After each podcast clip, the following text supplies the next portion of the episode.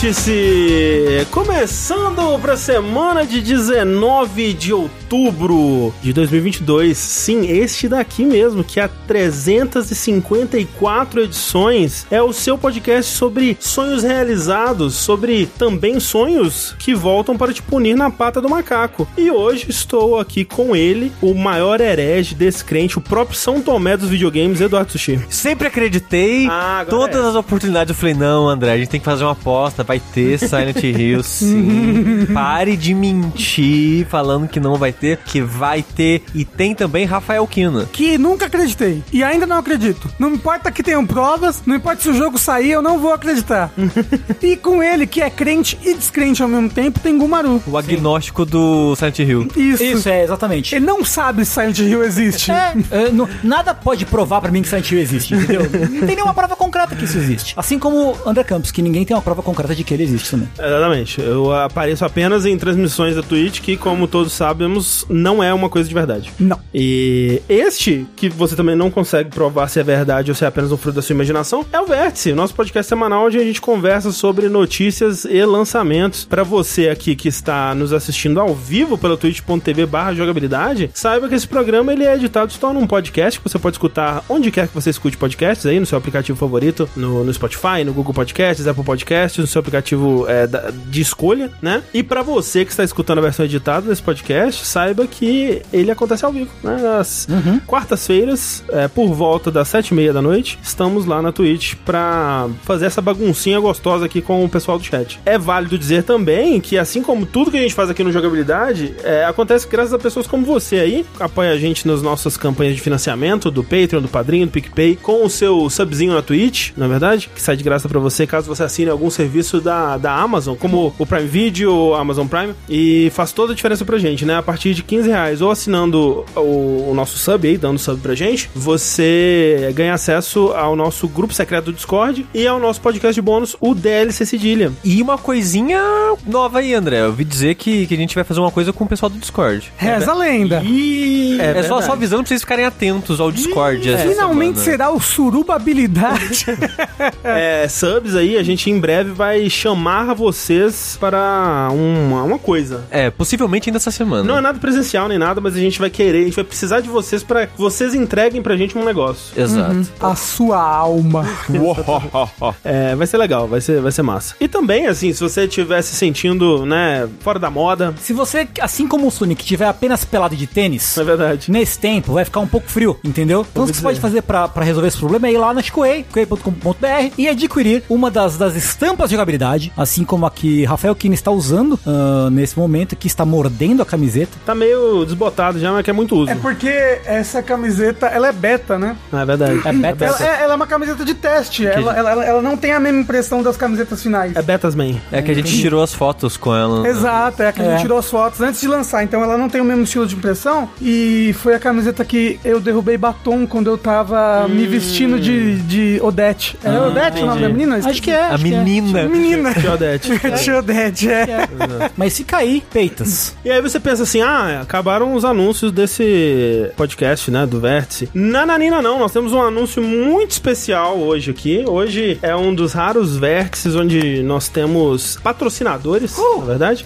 Então é, é motivo de festa, é motivo de, de dançar, dançar na rua, né? Porque vejam só vocês, hoje nós temos pra vocês aqui um anúncio dos nossos amigos do Museu do Amanhã. Olha só, uma Game Jam e assim, introduzindo, né, Pra quem não sabe, o Museu do Amanhã é um museu de ciências, né, é com bastante foco em, em promover inovação, em bastante foco em divulgação científica, que a gente estava conversando muito sobre no Fora da Caixa Pois é, passado, né? justamente. É, discutir su- sustentabilidade, discutir cidadania. E não sei se você sabe, mas outubro, este mês aqui, que passa um pouco já de sua metade, é o mês das cidades, Olha definido pela ONU. E eles vieram, né? O pessoal do Museu do Amanhã vieram falar com a gente de jogabilidade, porque eles sabem, né, da, da- do nosso histórico aí com a Jogability Jam, eles sabem do engajamento da nossa comunidade com esses eventos, né, que a gente faz aí anualmente já há bastante tempo. Que é bacana, né? Que o pessoal, ele. O pessoal que já sabe muito programar, o pessoal que tá começando, todo mundo se junta na, na jogabilidade, faz um negócio super legal. E eles viram e falaram: caramba, essa é uma comunidade que a gente quer que participa Exatamente. dessa nossa Game Jam. Exato. E, né, justamente uma Game Jam, pra quem não sabe, é é uma, uma reunião, né, um, um evento de curta duração onde as pessoas se reúnem pra criar protótipos, né, pequenos jogos sobre um tema definido, né? E essa Game Jam vai ser exatamente isso, com o tema Cidades Habitáveis. Tá passando aqui na tela o QR Code e no chat, se vocês escreverem exclamação Game Jam, vai passar o- um link do it.io, onde vocês vão poder ver as datas certinhos, mais informações e já fazer também o- a sua inscrição, se você quiser participar, né? Então vai ser, vai ser um exercício para pensar sobre eh, cidades plurais, cidades acessíveis, cidades feitas pensando nas pessoas, né? Quem, quem diria, né? Que conceito, Aham. na verdade. É, Mas achei que cidade era só pra ter carro só, não precisava ter ser humano. Não é, não é só uma rua é, engarrafada? a é um monte de rua, né? Você põe um É, monte de rua com um viaduto em cima.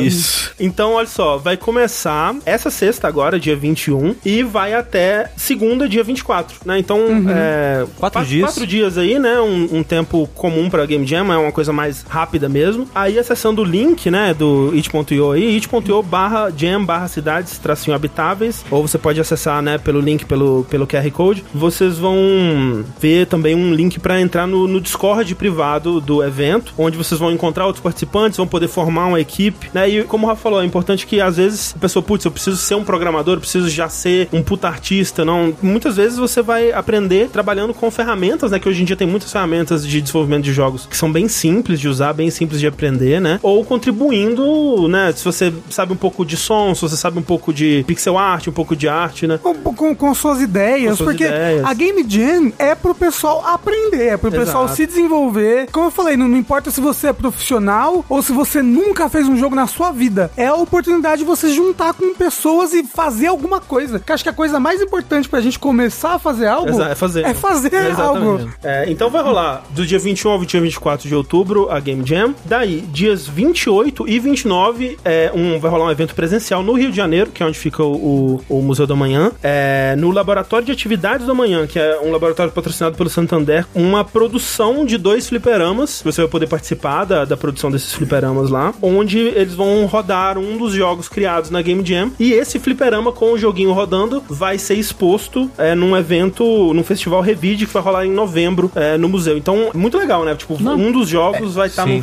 fliperamazinho acessível. E ali. tipo, é, eles vão fazer o, o fliperamazinho do zero. Isso, MDF, tipo, né? Não sei, se- não sei se é exatamente MDF, mas. É, e aí, tipo, pô, você vai no museu pra acompanhar, ver como que vai ser a criação de um fliperama. Tipo, acho que quem mora no Rio de Janeiro, porra, é uma oportunidade muito bacana. Muito legal. Uma oportunidade muito legal. E, tipo, né, é tudo de graça. Tudo de graça. Né? É, é- é- é tudo, to- todo o negócio do, do, do Museu da Manhã e desse evento e tudo mais é, é fomentação cultural, fomentação de ideias, fomentação de inovação, ciência e divulgação, né, científica, como a gente tava falando no começo. Exato. E aí, olha só, não acaba por aí, porque dia 31 de outubro, né, fechando ali o mesmo, uma segunda-feira, uma segunda-feira, né, muito importante aí, vamos fazer aqui no Jogabilidade uma live jogando e comentando os jogos que foram criados na Game Jam. Então, né, muito por conta disso, por conta do formato que a gente criou na Jogabilidade Jam, que eles vieram é, entrar em contato com a gente, e mesma coisa vai acontecer aqui. O que for criado na, na, na Game Jam, a gente vai jogar, a gente vai reagir, a gente vai comentar, né, e a gente tá bem empolgado pra ver o que, que vai sair dessa, dessa baguncinha, né? É, eu quero muito que tenha bastante gente da comunidade de jogabilidade. Que a gente, a gente conhece os nomes, a gente reconhece. Sim. Que o pessoal participa, a gente fala, ah, caramba, é o jogo de fulano, é o jogo de ciclano. Que vocês estejam aqui no chat pra ver a gente reagindo aos jogos de vocês. Exato. Então, olha só, resumo, acessem o link que tá passando no chat, leiam o QR Code que tá na tela no momento agora. Se você tá ouvindo o podcast, Se você tá ouvindo o podcast, nos links da descrição do podcast vai ter o link do- da página do it.io, que você vai poder ver é, mais informações, as datas, tudo certinho. Mas é, sexta, dia 21 de outubro, a segunda, dia 24 de outubro, vai rolar a Game Jam, a criação dos jogos, tema Cidades Habitáveis. Nos dias 28 e 29 de outubro, uma oficina presencial no Rio de Janeiro, né? Segunda, dia 31, a live do Jogabilidade, jogando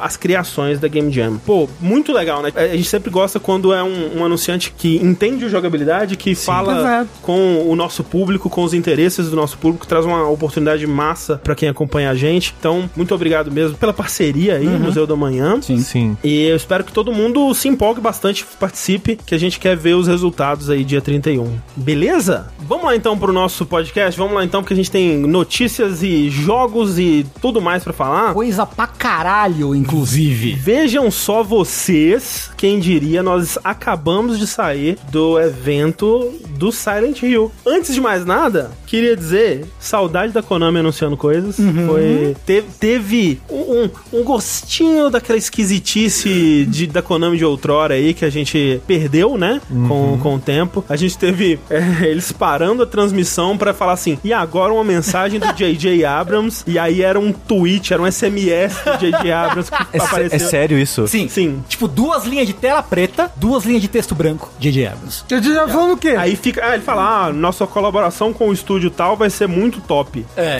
E é, Foi muito engraçado. maravilhoso, achei incrível. É, vários momentos de, de silêncio levemente constrangedor Sim, também, sim, né, e sim. tal. Mas o que, que foi anunciado de fato? Olha só, eu queria dizer que antes da live, né, eu fiz... é, Tinha, tinha vazado coisas eu não tinha visto, mas antes da live eu fiz as minhas previsões e eu acertei porque... é, eu acertei, eu, eu errei por pouco, né, porque eles anunciaram além do que eu achei que eles fossem anunciar. Olha só. Eu acho que eles foram além da expectativa de todo mundo, né? Eu não, eu sempre acreditei Você nisso. acabou de falar que foram além da sua expectativa. Bom, mas é porque, é porque o que foi além é meio bosta. né? Ah, tá, Isso é ok. verdade. Era Patinco que foi além? Não, é, um- é uma série interativa. A gente vai né? falar disso. Uma é. série É uma coisa interativa? misteriosa.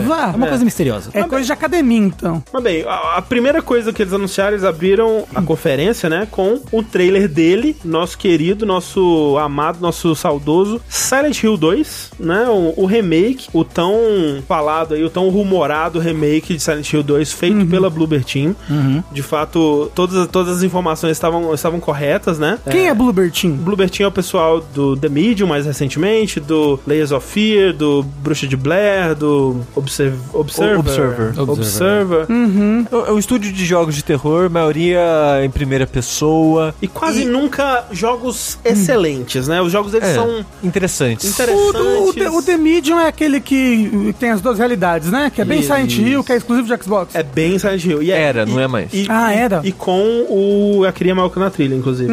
Então parece muito que foi um teste deles, assim, né? Vamos, vamos fazer isso. E assim, o que eles mostraram, né? A gente, como não tem é, nenhum. ho- Hoje em dia, quando eles estão mostrando coisa que não é gameplay, como rolou, inclusive, nessa conferência, eles avisam: ah, isso, esse vídeo que tá passando não é gameplay. Como eles não mostraram nada disso e é, algumas cenas pareciam realmente cenas de, de jogo mesmo, eu acredito que o que eles mostraram é na engine, né? É cenas do remake mesmo. Parece ser. E assim, bastante bonito, né? Muito bonito. Muito geração atual, né? Muito. Bom, É, isso- muito bom isso. Exclusivo da geração atual, por sinal. Exato. Aí. É, gostei do que eles mostraram, assim, a gente não viu muito da, da Mary ou da Maria, mas o James que eles mostraram eu achei que ficou legal. Os, os cenários, né, os cenários que, que foram recriados, né, mostra, a- abre com a cena do James no banheiro, depois tem aquele cenário lá da- da- do lago, assim, né, com o que ele é, estaciona o carro. É, isso tudo eu achei bem impressionante. A coisa piramidal também. A, a coisa vermelha piramidal, Exato. né, o- Que é curioso, eles não chamaram de Pyramid Head, chamaram de coisa vermelha piramidal. que é o nome Que é o nome original, correto. né? Que era o meu apelido no colégio também. Caramba, que loucura. Pois é. E, assim, é aquilo, né? Tipo, eu confio 100% na Bluebird, especialmente porque eles disseram que vão... Vai ter coisa nova nesse remake, né? Vai ser um remake bem fiel, ao, ao que tudo indica, mas eles vão adicionar algumas outras coisas no, no jogo, o que, o que exatamente a gente não sabe ainda. Ah, mais um final de cachorro. É, pois é. Eu, eu- É que vai ter final de cachorro. Ah, vai, com certeza vai. Não tem como não ter o final do É, cachorro. porque, é porque o Silent Hill 2, ele, se você comparar o original, o escopo dele, com a Bluebird Team, é um jogo ambicioso pra eles. Porque se você comparar com os jogos que eles já fizeram, são jogos menores, com menos ambição, de, em questão de, de escala e jogabilidade, porque não- meio que não tem combate nos jogos deles. Nesse vai ter que ter combate, vai ter a cidade, a exploração vai ser, tipo, livre, né? Não vai ter tela de loading. é, eu Mas acho que, olha eu só. acho que é um escopo mais próximo do que eles fizeram com o The Medium, na verdade. É. Que o The Medium é, é meio que isso, assim. E assim, o combate Silent Hill nunca foi bom, então eles não, eles não têm. Não, mas eles têm o que fazer um bom agora. Eles não vão falar, ah, não, nunca foi bom, a gente vai fazer um bosta então. É, Ah, mas é- é que tem que ser fiel, tem que ser tipo Demon Souls Remake. Eu prefiro que seja um combate ruim mesmo, assim, sinceramente. mas, mas é que assim, é, é, eu fico preocupado do que eles vão adicionar de novo. Porque eu- esse trailer ele me deixou um pouco mais em paz em relação à, à recriação do que já existia. Porque tudo que eles mostraram tá bem fiel, assim. E até em questão de dublagem, não são os dubladores originais, mas eles hum, parece, pelo menos pelas duas vozes que a gente ouve no trailer, que é o do James e da, é, da, Da Mary. Maria, Da Ma- Mary, sei lá. Parece bem que eles buscaram vozes que remetem ao jogo original, né? Tanto na, no- o James bem é, monotônico, assim, né? Um, um jeito bem sem emoção de falar. Eu acho que é importante pro personagem dele. Eu te falar, eu não gostei da voz do James, não. Que nem eu comentei na live do pedacinho que eu consegui ver, eu achei que ele tem. Vai ser estranho dizer isso, porque normalmente isso não é, não é algo ruim, mas tem muito sentimento na voz dele. Pro James é ruim. Se, se, se eles pegam um James muito emotivo, é, muda um pouco o personagem, É, né? Eu não vou chegar ao ponto de. Eu vi gente criticando no Twitter, pessoal que é muito fã mesmo, assim, que joga muito e sabe tudo de cor, esse tipo de coisa. Gente criticando expressão facial e coisas e contexto, falou que não tá igual ao original, é que o contexto. da- Mas o, o negócio é o sentimento da cena e o contexto, a expressão do personagem. Eu não vou chegar a criticar nesse ponto, tanto que eu nem tenho memória pra tudo isso. E não dá pra saber também. É. Só pelo trailer não dá pra saber se é. Mas eu não gostei muito do James do que foi mostrado, não. O rosto dele é, é uma, parece mais uma pessoa, né? Mas não sei. E a voz eu não gostei, de fato. Assim, eu não, não, não curti. Mas tô, mas tô curioso pra ver o que que vai sair daí. É, vai ser bom, vai, vai ter é, Witch Time. Se você desvia na hora, assim, no momento, você dá um Flurry Rush no inimigo. Pá, pá, pá. É, ela, é aquela coisa, né? Eu, eu não confio na Bloober pra fazer uma coisa muito boa desse remake, né? Eu não tô esperando grande coisa. Mas Mas irá até, queimar sua língua. É, mas até aí, como a gente tava falando na live também, eu não esperava grande coisa do remake de Resident Evil 2, não esperava grande coisa do remake de Final Fantasy VII. E olha Então, só. pode ser que a gente se surpreenda, né? É, tô empolgado, tô querendo ver o que, que vai sair daí. Expectativas baixas, mas vale dizer que ele vai sair pra PS5 e PC e exclusividade de console de um ano, ou seja, um ano depois do lançamento sai pra Xbox aparentemente. Desenvolvido pela Bloober Team, dirigido pelo Matheus Leonard, que é o diretor que dirigiu também o The Medium, que dirigiu o Layers of Fear, foi diretor de arte do Observer, né? E outras coisas dentro da, da Bloober ali. Acho que é, um- é talvez o principal diretor que eles têm. E hum, vamos ver o que vem por aí, não dá pra saber ainda. Além disso, anunciaram também Silent Hill Townfall, que é o outro jogo que tinha vazado, né? Esse em parceria com a Anapurna, como havia sido vazado também, né? É, é o Silent Hill menor, né? O projeto menor de Silent Hill, que em, em algum momento do desenvolvimento pensou-se em fazer alguma coisa episódica. Aparentemente não é mais isso, mas tá sendo desenvolvido pelo pessoal da No Code, que é o, o pessoal que fez é, Stories Untold e Observation. Observation, não confundir com Observer, né? É que uns, nome, uns jogos de nome parecido, né? E assim, não dá pra ver, não dá pra ter muita ideia do que exatamente vai ser o jogo. Eles até disseram, né, tipo, ah, assistam o trailer de novo que vocês vão ver alguma coisa que vocês não tenham visto antes e tal. Vai ser tipo Five Nights at Freddy's. É, tipo,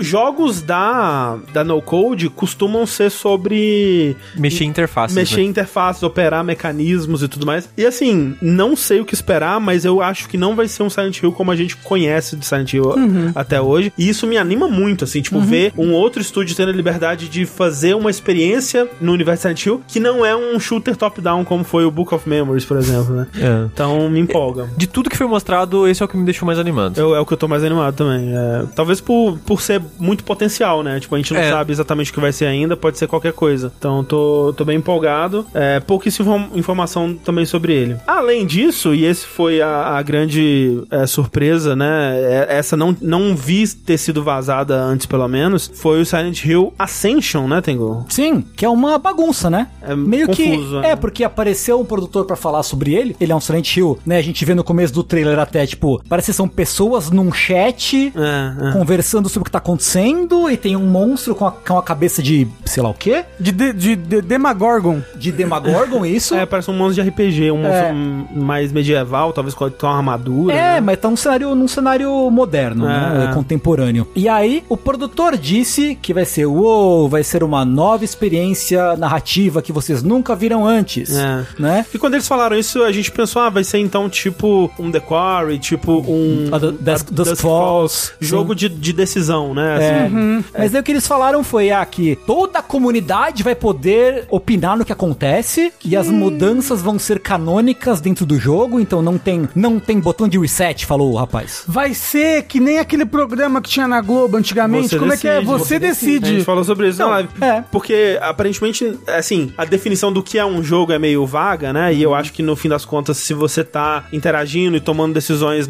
pra um rumo de uma história, acaba sendo um jogo, pela definição mais vaga que a gente tem. É, mas não vai ser exatamente um jogo tradicional, assim. Vai ser mais como é, uma série interativa, vamos dizer assim. É o que, né? deu- é o que eu entendi, pelo menos, assim, ficou muito aberto, né, o que eles falaram. Vai ser o, o Bandersnatch. É, al- algo gênero, porque mais falou- um Bandersnatch comunitário, né? Onde Isso. É. vocês vão decidir em grupo como que isso vai funcionar, Eu- se a história vai ser interessante, aí fica... em- Eu até tava comentando agora no fim da live do, do, do- do evento do Silent Hill que talvez fosse uma coisa, ah, nessa semana vai ter uma parte tal e a comunidade tem até a semana que vem pra votar no que aconteceu, algo do gênero, É, tá ligado? parece muito, né, tipo, sei lá, tipo, quem que vai... Só se a história for muito foda, assim, sabe? aprender, assim, É, sabe? porque, tipo, putz, se acontecer uma coisa, tiver que esperar uma semana até acontecer outra coisa... É um seriado, ué. É, então, mas aí depende de ser uma história pica, né, assim, tipo... É, tem que prender muito, a história É. tem que prender muito. Sim. Então, mas, mas vamos ver. E foi esse aí. jogo que veio com a mensagem do J.J. Abrams. Isso, porque ele tá Ah. sendo desenvolvido por um estúdio chamado GenVid, mas com colaboração da Behavior, que é o, o pessoal Dead que by trabalha Daylight, do né? Dead by Daylight, e da Bad Robot, que é a empresa do J.J. Abrams. Então, Tem que ver isso aí. E o J.J. Abrams falou na mensagem que o quê? Vai ser muito legal. é, eles, foi uma mensagem super genérica, tipo aquelas mensagens assim: Nossa colaboração com a GenVid tem sido muito boa. Mensagem Obrigado. Pelo menos ele não ficou no, fungando num cangote de ninguém durante a apresentação. Pô, teria sido legal, hein? Teria sido melhor. Além disso, os filmes não param por aí porque eles mostraram um teaser que, na verdade, né, é, é- é muito cedo pra ter coisas concretas ainda, mas mostraram cenas de, de, de arte conceitual, Storyboard, de storyboard, né? Do novo filme de Silent Hill, que é o Return to Silent Hill. E já é um pouco interessante porque eu pensaria, putz, Konami foi rastejando atrás do, do Christoph Gans, que é o diretor do, do primeiro, primeiro? filme de Silent Hill, que é bem elogiado, né? Um, um dos filmes de videogame que o pessoal é, elogia, que o pessoal gosta. Eu acho um bom filme, não acho um filme excepcional nem nada, mas acho É um legal. filme ok. É. Eu odeio a existência dele porque os jogos depois disso se basearam muito nele. Exato. Sim. E, mas na verdade não foi isso que aconteceu. Foi o, o produtor do, do primeiro filme, que é o Victor Hadida, que foi procurar a Konami fazer o pitch de um novo filme com a produção também do Christoph Gans, que ele não vai dirigir, mas ele tá como produtor desse novo filme. Quem vai dirigir esse novo filme é um pouco preocupante, talvez, que é a MJ Bassett, que dirigiu e escreveu o segundo filme de Silent Hill, que dizem que é péssimo. Eu não assisti, mas todo mundo Sim. que eu conheço diz que é horrível. E ele, vai, ser... baseado no Silent Hill 2, no jogo. Exatamente. O que me parece bastante redundante, né? Ah, Parece. É, mas assim, aquela parte do começo lembrava muito Silent Hill. Aquele que é o 5, Homecoming. Hum. Lembrou muito Silent Hill Homecoming, não lembrou ali o comecinho? Que tava descendo, descendo, descendo, descendo, Ah, mas- um negócio de ferro. É, então, é porque o filme ele pega muito do, do imagético. Aliás, os jogos que vieram depois do filme. É, eles e o Homecoming é um deles, né? Do É imagético do filme, né? Aquela cena é do primeiro filme. Hum, o pessoal do chat tá péssimo, é pouco pra definir, é muito ruim. Nossa, vamos ver um dia em live? Vamos, vamos. É, mas assim, essa, essa diretora ela fez outras coisas que são elogiadas, tipo a série do Evil Dead lá, o Ash vs Evil Dead. que eu é só vi boa. o primeiro episódio e achei bem legal, assim, eu É. não, não assisti mais. Mas parece que a produtora desse filme, André, é a mesma dos últimos filmes do Resident Evil live action. Ah, é? É, Mas daquele último, tipo. último que foi bem ruim, da foi Netflix? bem mal recebido, não? Eu acho que foi da Netflix, eu acho. Complicado. Aí é complicado. Eu vi por alto no Twitter o pessoal comentando. Eu não. É, Eu não sei que- qual, qual Resident Evil especificamente. Isso eles não, de- não falaram pra gente na live, porque Uhum. foi- não, É. não mandaram assim, dos produtores de Resident Evil da Netflix. Não, ninguém falou isso. Melhor não. Tenho muitas esperanças, até porque, de novo, vai ser outro filme com Pirâmide Red, Enfermeira. Vai ser aquela porra, né? De novo, essa porra aí. É, Enfim, Vai ser bom, André, vai ser bem legal. É, e isso é, esse filme é outro que já tava, já tava se especulando que teria um novo filme, né? Porque o Christopher Gans recentemente começou a falar sobre o filme de Silent Hill. Ele deu uma, alguma entrevista onde ele falou sobre o filme de Silent Hill. E tipo, por que esse cara tá falando de filme de Silent Hill? Aí o pessoal, hum, será que vai rolar alguma coisa aí? Olha só, André. Falaram que é a Constantin Filmes e ela produziu todos os filmes Ah, de ok. Resident Evil e os dois de Silent A Hill. empresa, né? Ok, É. não. Quando é uma Então tá- empresa tá é certo. muito amplo. É. muito Ok, amplo. ok. Achei que tinha a pessoa que produziu, mas enfim. A- Até, até se fosse a pessoa, né, não quer dizer muita coisa. O produtor, ele, ele né, trabalha em muita coisa boa, muita coisa ruim também, então É, às vezes é, acontece. E pra fechar, eu acho que o mais curioso, né, o mais, hum, me mostre mais, é, por favor, é o Silent Hill F. F no chat. Que esse daí é, é o que anteriormente tinha vazado, né? Como o codinome Sakura, né? É, Que é aparentemente, né? Porque não, não mostrou esse aspecto dele. Mas mostrou a parada da- das flores. Mostrou o lance das flores, mas não mostrou o lance do post-it. Sim. E talvez alguma coisa tenha mudado no desenvolvimento, porque agora ele parece se passar nos anos 60 no Japão. Exato, exa- é. Eles Mas passaram. pera, antes era outra coisa? Como Era, assim? porque tem uma- umas imagens que a gente mostrou até no Vértice e tal, que é um monstro feito de, de. Ele parece ser feito de flores, mas essas flores, na verdade, são pequenos post-its, assim, e as paredes inteiras cobertas de post-its rosa, assim, uma, uma cena bem bonita. É tipo um monstro, né, de post-it. É um monstro feito de post-it que parece um- uma árvore, assim. Uma garota com. né, parece um pôster, assim, onde o rosto dela é todo feito de post-it, assim, escrito insultos pra ela, assim. Então, talvez seja um, um jogo que em algum momento vai pra outra época, talvez mudou alguma coisa no desenvolvimento. Mas olha só, uma coisa que eles anunciaram aí no trailer é que aparentemente o escritor desse jogo é o Ryukishi. Pra quem não conhece, Ryukishi é o escritor de Umineko e Higurashi e outras coisas. Ah! Se vo, pra quem não conhece, vai ouvir o Sushi falando sobre o Mineco. Umas uma duas hora. horas no Fora da. Isso. Mas a sua relação com o Mineco e Higurashi? Sushi? Então, o que eu queria comentar é, a obra mais famosa dele é o Higurashi. E o Higurashi é uma parada de época sobre, né, adolescentes e terror e assassinato, esse tipo de coisa, que a cidade tem um aspecto muito importante, essa mitologia da cidade e assassinatos e tal. Então faz sentido chamar ele pra uma história que vai se passar numa cidade rural do Japão nos anos 60. É, é o tipo de coisa que o Ryukishi escreve, sabe? Porque assim, tematicamente o que eles mostraram no trailer eu achei muito legal. Que é tipo uma cidadezinha, é, né? no- parece o interior do Japão, é, anos 60, uma, uma estudante, né? Sendo consumida por, esse, por essa criatura. E o monstro que eles mostraram eu achei muito massa também, que é um, um bicho com. que vai saindo uns caules, né? Uma, Nas umas, raízes. Umas raízes. Pa- pareceu um clicker de flor. É, parece meio que um clicker de flor, né? E aí o rosto, ele meio que abre tal qual um, um pote, um Tupperware, assim. E sai e fica, mostra um rosto vazio por dentro, difícil de descrever. Assim, é muito nojento. E, ma- como o pessoal do chat já tava falando aí, tripofobia pesada, né? Nesse sim, trailer. sim. É uma pessoa cheia de buraquinhos na pele e os buraquinhos vão saindo coisinhas assim. Mas, é, nossa senhora. E eu acho que assim, eu acho que talvez Silent Hill, especialmente pós 2, né, pós 3, talvez, teve muita dificuldade de criar criaturas que gerassem o incômodo que, pelo menos a primeira vez que você via um Pyramid Head, a primeira vez que você via é, o- os bichos da escola do 1, por exemplo, te causava, né? Esse incômodo, essa coisa não dá uma coceira, assim, de ver, sabe? E eu acho que, pelo menos nesse trailer, que é um trailer CG, né, não mostra, de fato, gráficos do jogo, eu acho que... E a gente posso- nem sabe que tipo de jogo vai ser. É, sabe? Às vezes vai ser uma light novel. Não- então, o estúdio que tá fazendo, você tem o nome aí, André? Que eu esqueci. Neo- É o Bards. Neobards. Isso, que é um estúdio que até hoje só fez coisa online. É, não, eles fizeram, eles trabalharam em alguns remasters pra É. Capcom E também. Ah, não, mas, mas, Também, mas É, é, mas coisas tipo, o jogo- próprias. É. é. Então fica aquela parada de, putz, será que vai ser single player, dado o histórico do estúdio? Possivelmente sim, por causa do Ryukishi, porque se estão chamando um escritor famoso de visual novel, é porque vai ter foco na história, eu Às imagino. vezes é um MMORPG. Então, Final Fantasy XIV tem foco na história. pode ser que seja só, é, de fato, pode ser que seja um jogo, sei lá, mobile com história, sabe? Pode ser, não, é- não é impossível não. Não, É, Ficaria um pouco existe. triste. Um gacha. É, tipo, o, o Nier é, um- é dessas, né? O, o Nier Gacha, né? Ele tem umas historinhas dele, mas ele tá lá inserido no, no sistema do Ah, Gacha. outras duas pessoas que eles citaram é o Motoyo Okamoto como produtor, que é um produtor que trabalhava na Nintendo antes. Ele trabalhou no Luigi Mansion. Luigi's Mansion. Olha só, Olha, não- tem toda a habilidade de terror. Sim. Aí, ó. Sim, não. É um jogo muito assustador.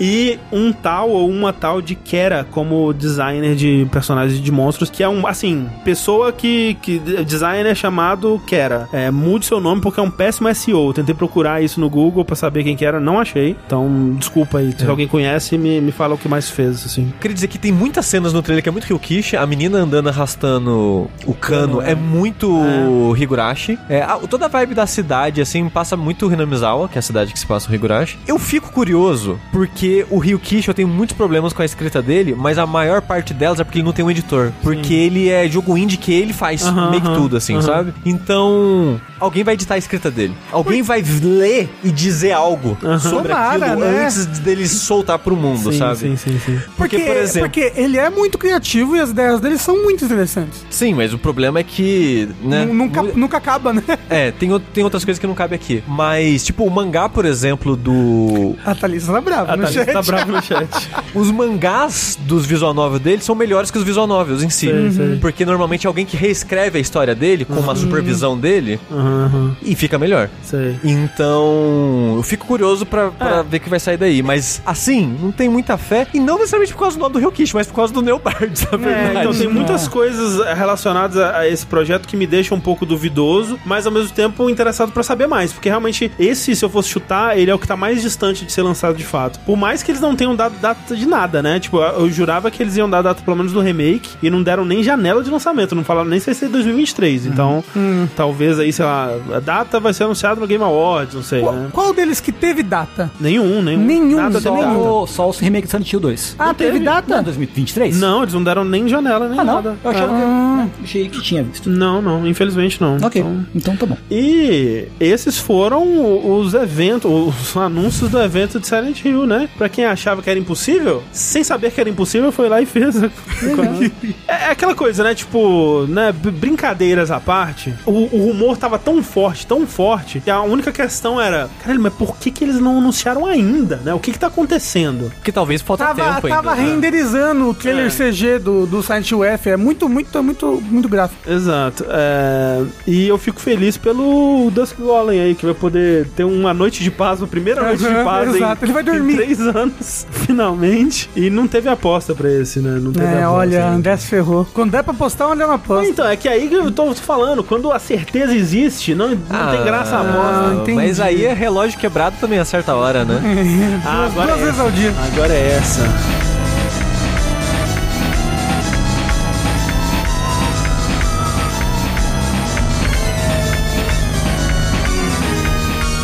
Mas falando em terror, André, Vamos falar mais de terror? Então, continuando o terror, vamos falar aí do remake do Dead Space, que esse tem data. Né, outro remake de terror aí. esse tá próximo, né? É janeiro do ano que vem. Uhum. Eu não lembro o dia de cabeça, mas sei que é janeiro. Não tem que ter mudado, eu não vi. A gente tá falando agora porque saiu notícias e saiu um gameplay, né? Uns 7 minutos, eu acho, gameplay, alguma coisa Ah, assim. Foram nove minutos. Uou! É, nove, bastante coisa. Que de cabeça pra baixo é 6, que 666 é o número da besta Dead Space Terror. Exatamente. Teve três Dead Space, né? Então, É verdade. Na verdade, foram quatro. E, e o tudo bem. terceiro é o mais aterrorizante de todos. né? Exatamente. Exato. São quatro. E esse Dead Space, eu, eu tava meio que indiferente com ele, mas agora eu tô meio que curioso. É, É, curioso. isso aí. Porque ele tá muito bonito, né? Mas isso é, Mas não é uma uma coisa? surpresa, eu acho. Sabe uma coisa que eu achei interessante? É que Ah. assim, eu vi, né, o trailer depois do gameplay que eles soltaram. O fo- eu joguei, eu só joguei o primeiro Dead Space em 2009, que foi quando ele lançou. E eu só joguei o Dead Space 2 em meados de 2011, talvez, que foi quando ele lançou, 2010, 2011. então, na sua memória, esse mesmo gráfico. Na minha cabeça, Dead Space 1 é exatamente assim. Não, pra na mim minha também. Pra mim também. E eu acho que esse é um bom sinal pro jogo, na Assim, verdade. Mas assim, gente, vão rever, tá É, bom? não, eu tenho certeza. É, eu tenho certeza que. E, e, e, André, eu tenho certeza que eles sabem que as pessoas estão sentindo isso, porque eu tenho visto muita coisa oficial da EA com comparativo. O vídeo de gameplay tem comparativo. Sim, sim. Por exemplo. E não é todo remake que eles fazem quest- que os estúdios fazem questão de fazer comparativo, né? É, sim, é. Mas assim, tá do jeito que a sua mente achava que era, mas agora é de verdade. Exato. Tá muito bonito, mas uma coisa que eles fizeram, que eu nem lembrava que tinha, pra ser sincero, é a divisão de capítulos, basicamente, do jogo.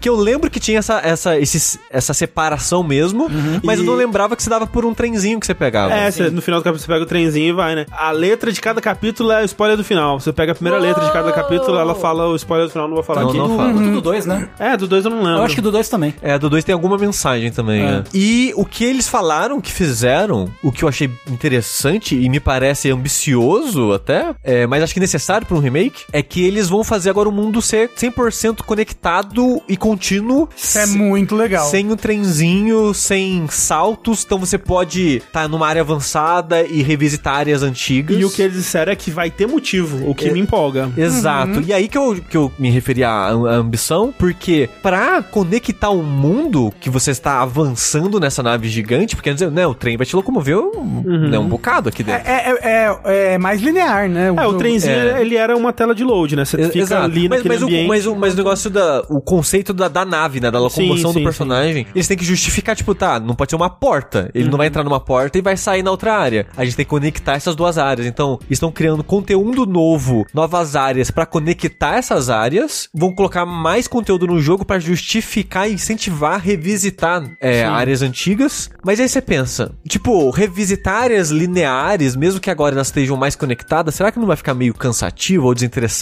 Porque é um jogo de terror, afinal de Porque contas. é um jogo de terror, exato. E, e é diferente, sei lá, do, do Resident Evil, o 1, por exemplo, que ele foi pensado do começo de ser uma área contínua. Aqui não é, meio que um bloquinho, conecta outro bloquinho, conecta outro bloquinho. Mas eles vão, eles vão, né? é, Você acha que vai ser múltiplas entradas e saídas? é, Eu acho que eles vão mudar o level design todo. É, Tipo, vai, vai manter a temática dos lugares, mas o level design vai mudar completamente. É, eu, eu- eu acho que eles devem mudar, né, como que um se conecta ao outro, mas eu não acho que o jogo inteiro vai ser repensado em, pra, pra ter essa conexão, não. Eu acho que vai ser uma... Ele vai, deve ter alguns elementinhos de Metroidvania, alguma coisa assim, tipo, coisas que você pode agora voltar pra pegar no começo do jogo, ou- ou coisa do tipo. A- Até porque ele tinha habilidades novas que você pegava, Sim, certo? sim, sim, sim. É, mas eu não acho que eles vão mudar completamente o design, que agora, tipo, revisitar as áreas antigas vai fazer parte da, da, da jornada. Eu não, eu, pelo menos foi o que eu entendi do que eles falaram. É, tem áreas que vai estar maior, tem áreas que eles vão colocar aquele voo onde não tinha antes, né? Aquela parada da gravidade.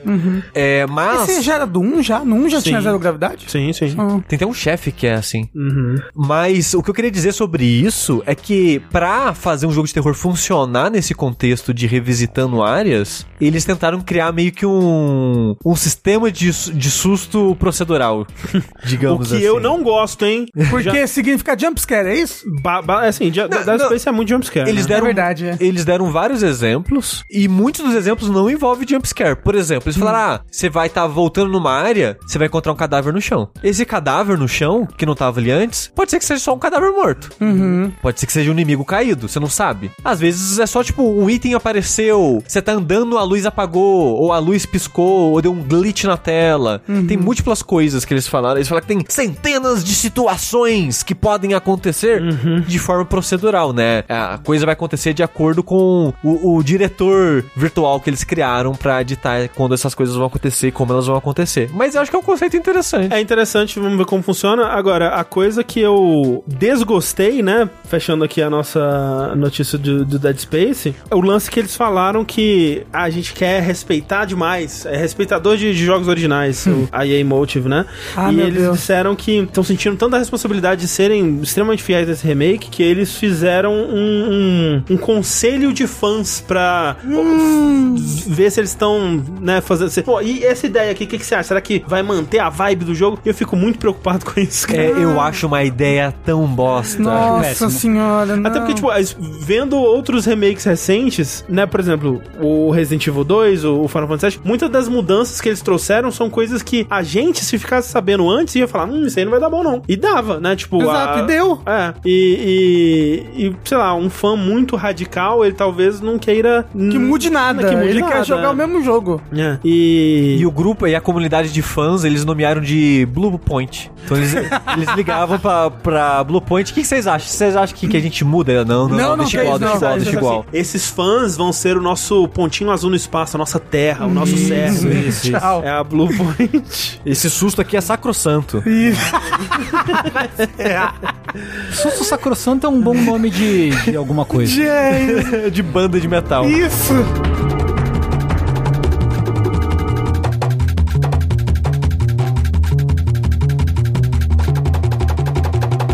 Quem me deu um susto sacrossanto? A aranha do primeiro jogo que a gente vai falar aqui hoje. A Dona Aranha subiu pela parede? Ah, eu achei que a gente falava de Scorn, porque é de susto e tudo mais. Ah, tá. Olha só, não joguei Scorn, mas tenho certeza que esse jogo que a gente vai falar aqui agora, que é Grounded, é muito mais assustador. Mas é, eu, assim, eu já te digo, é. ok. É, é, não, bom, o Scorn não é um jogo de terror, pra começo de conversa. É jogo de pinto, né? É. Ah. É, podia ter mais, inclusive. Mas ó, primeiro jogo, Rafa. Grounded, olha só, quem tá é, atento às lives do jogabilidade viu que no- no- nas últimas semanas a gente conseguiu fazer incríveis duas lives inteiras de Grounded. Duas lives e um quinto.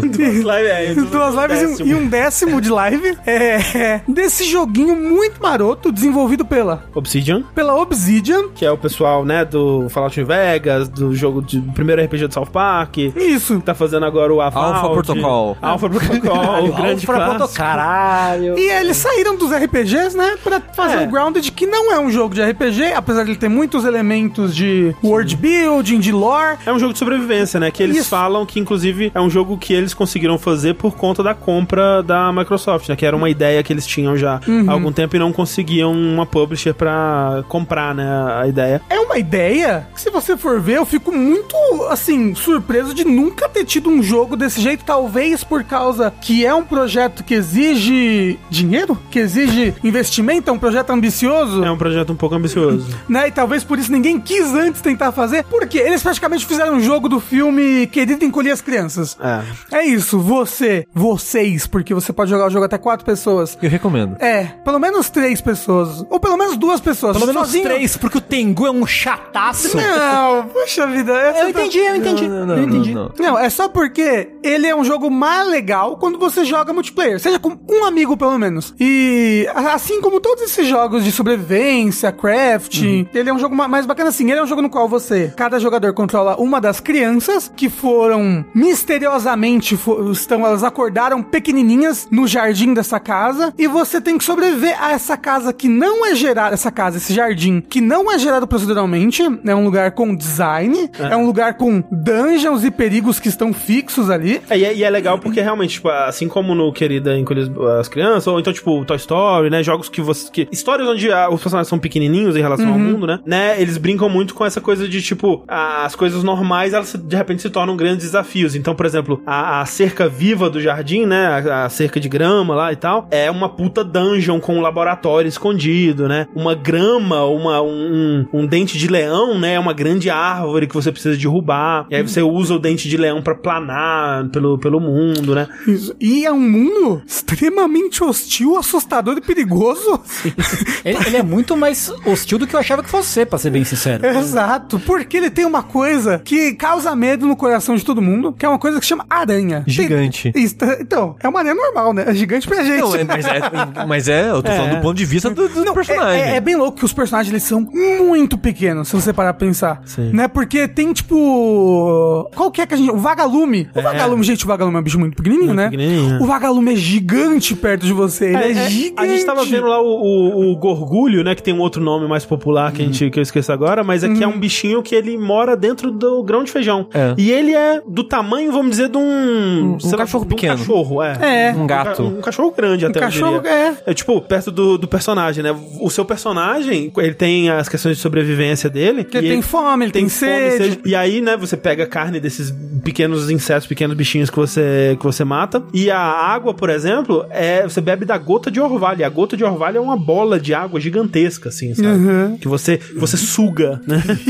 então, e, e é muito legal que tem é, o- o- os marcos, né, desse jardim são coisas abandonadas pelo chão do jardim, né? Então tem uma lata de refrigerante, tem uma bola de beisebol, um, um boneco de um action figure, né? Um brinquedo. E, e essas coisas são gigantescas. Você escala, você entra dentro delas. E essa parte é muito legal. Tipo, esse conceito, né? Por mais que ele não seja original, né? Do, do- como a gente falou, ele tá, tá pegando de outras histórias que, que fizeram isso. Mas pra- jogos é muito novo. É isso que eu ia dizer, por mais que a ideia exista no mundo, pra jogo não fu- nunca foi executada, não dessa forma, Sim, pelo sim. menos. E, ah, e assim, jogando, eu, eu pensei, caramba, realmente funciona muito bem essa ideia de survival, porque eu não sou muito de jogo survival. Apesar de que eu fiquei com vontade de jogar um jogo survival com a galera. Assim, você gosta agora. de Don't Starve? Então, eu nunca passei do primeiro boss do Don't Starve. E Eu, eu- nunca nem sabia que tinha É, chefe. E Don't Starve é um jogo difícil. Então, aí, cara, o, o, o, o Don't Starve ele é muito punitivo. Muito, muito, muito punitivo. Punitivo. E esse jogo não, né? Quando você morre, você perde a sua mochila com os seus itens. Os itens que você tava equipado, você não perde, que é a sua armadura e a arma e as armas que você tava na mão. E aí é só você tentar chegar na sua mochila novamente e pegá-la de volta. É, e você pode ter múltiplas mochilas espalhadas. Você não Isso. perde a primeira se você morre a segunda vez, por exemplo. Mas o lance que eu achei é que às vezes a mochila fica num lugar que não dá pra você voltar, assim.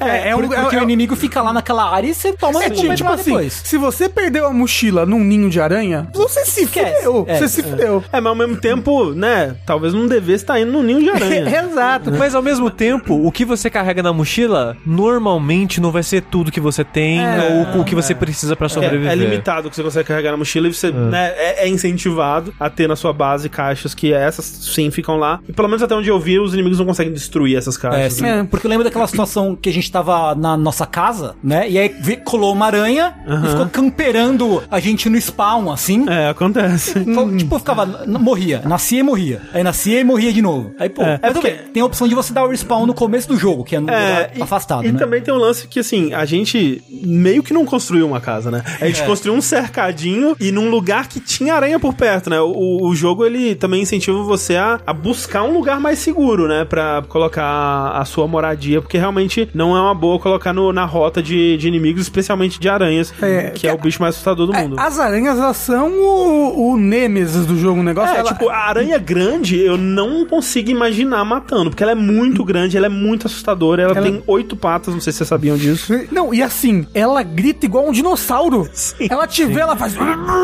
Aí você, você treme assim, ó, da, da cabeça aos pés.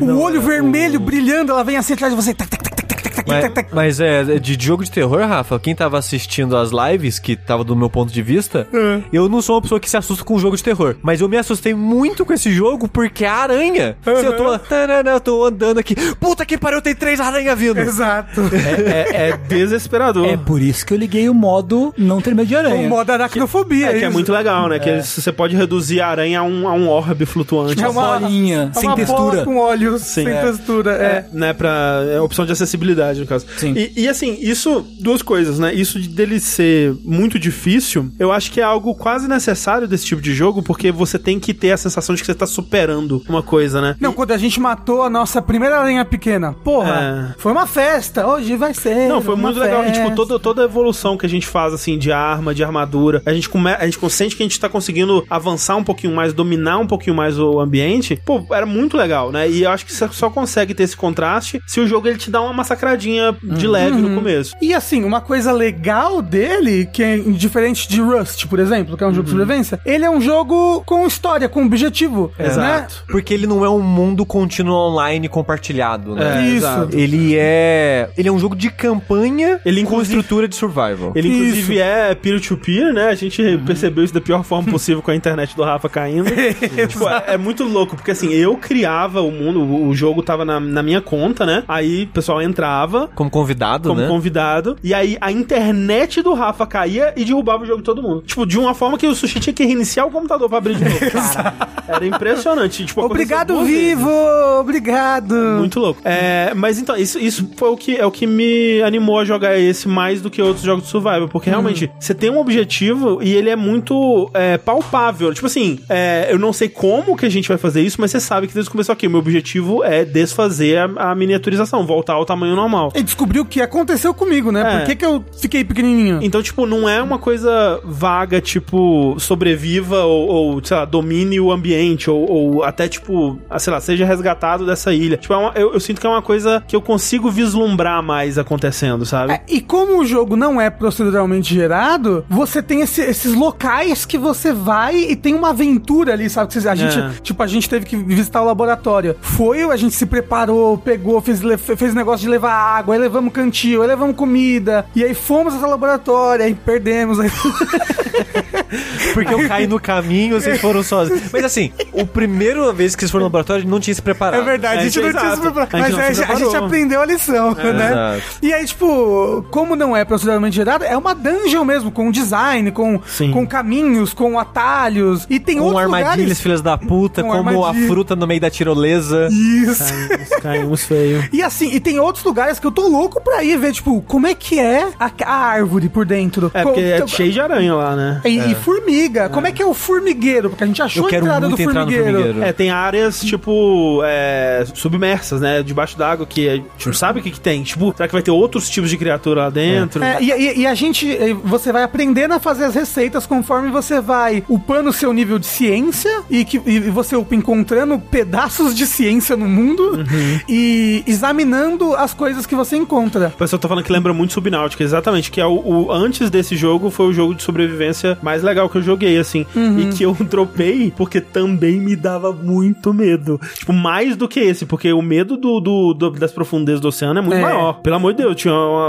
uma- umas cavernas lá que eu não, não vou entrar aqui, nem, nem fudendo, nem se você me pagar eu entro dentro dessa caverna. Mas assim, muito legal porque também tem um objetivo muito claro, né, do que, onde é o meu norte, né, pra onde eu preciso trabalhar pra realizar o que eu preciso fazer, né. Não é pra ser um jogo eterno. Tipo Rust, como eu falei, é que te- tem gente que gosta desses jogos, acho super bacana, mas eu, por exemplo, prefiro um jogo assim. É um jogo que ele vai ter começo, meio e fim. Sim. E a sobrevivência faz parte até do avanço do jogo, faz parte da. É, faz quem- parte da diversão do jogo. É, e eu acho que se você quiser focar mais na, na- na- em completar os objetivos principais e, e zerar, eu imagino que deve ser uma jornada um pouco mais curta, Aham. mas ao mesmo tempo ele tem muita profundidade pra quem quiser fazer base, quiser fazer casinha. Eu acho que Isso. nem tão mais curta assim, porque você precisa de upgrades pra você conseguir avançar, né? Precisa, Ah, sim. Você precisa, tipo, ter, ter um. poder craftar uma armadura e umas, umas lanças. Ah, não, isso Não, sim, sim, mas, sim. mas é a parte de construir coisas, Ah, sabe? sim, É porque eu, eu vejo muita gente que, tipo, não, vou fazer uma vila, Ah, vou não, fazer é, uma casa foda. Realmente, né? realmente, realmente. É, Ele, É. tem, ele tem muito da customização também, tipo, ele tem muito material pra construir coisa. É, você pode construir casas de materiais diferentes e Uhum. luminárias de materiais Mas sim, diferentes. ele parece ser um jogo bem longo mesmo. É, sim. Eu não vi quantas horas, mas é, eu tô,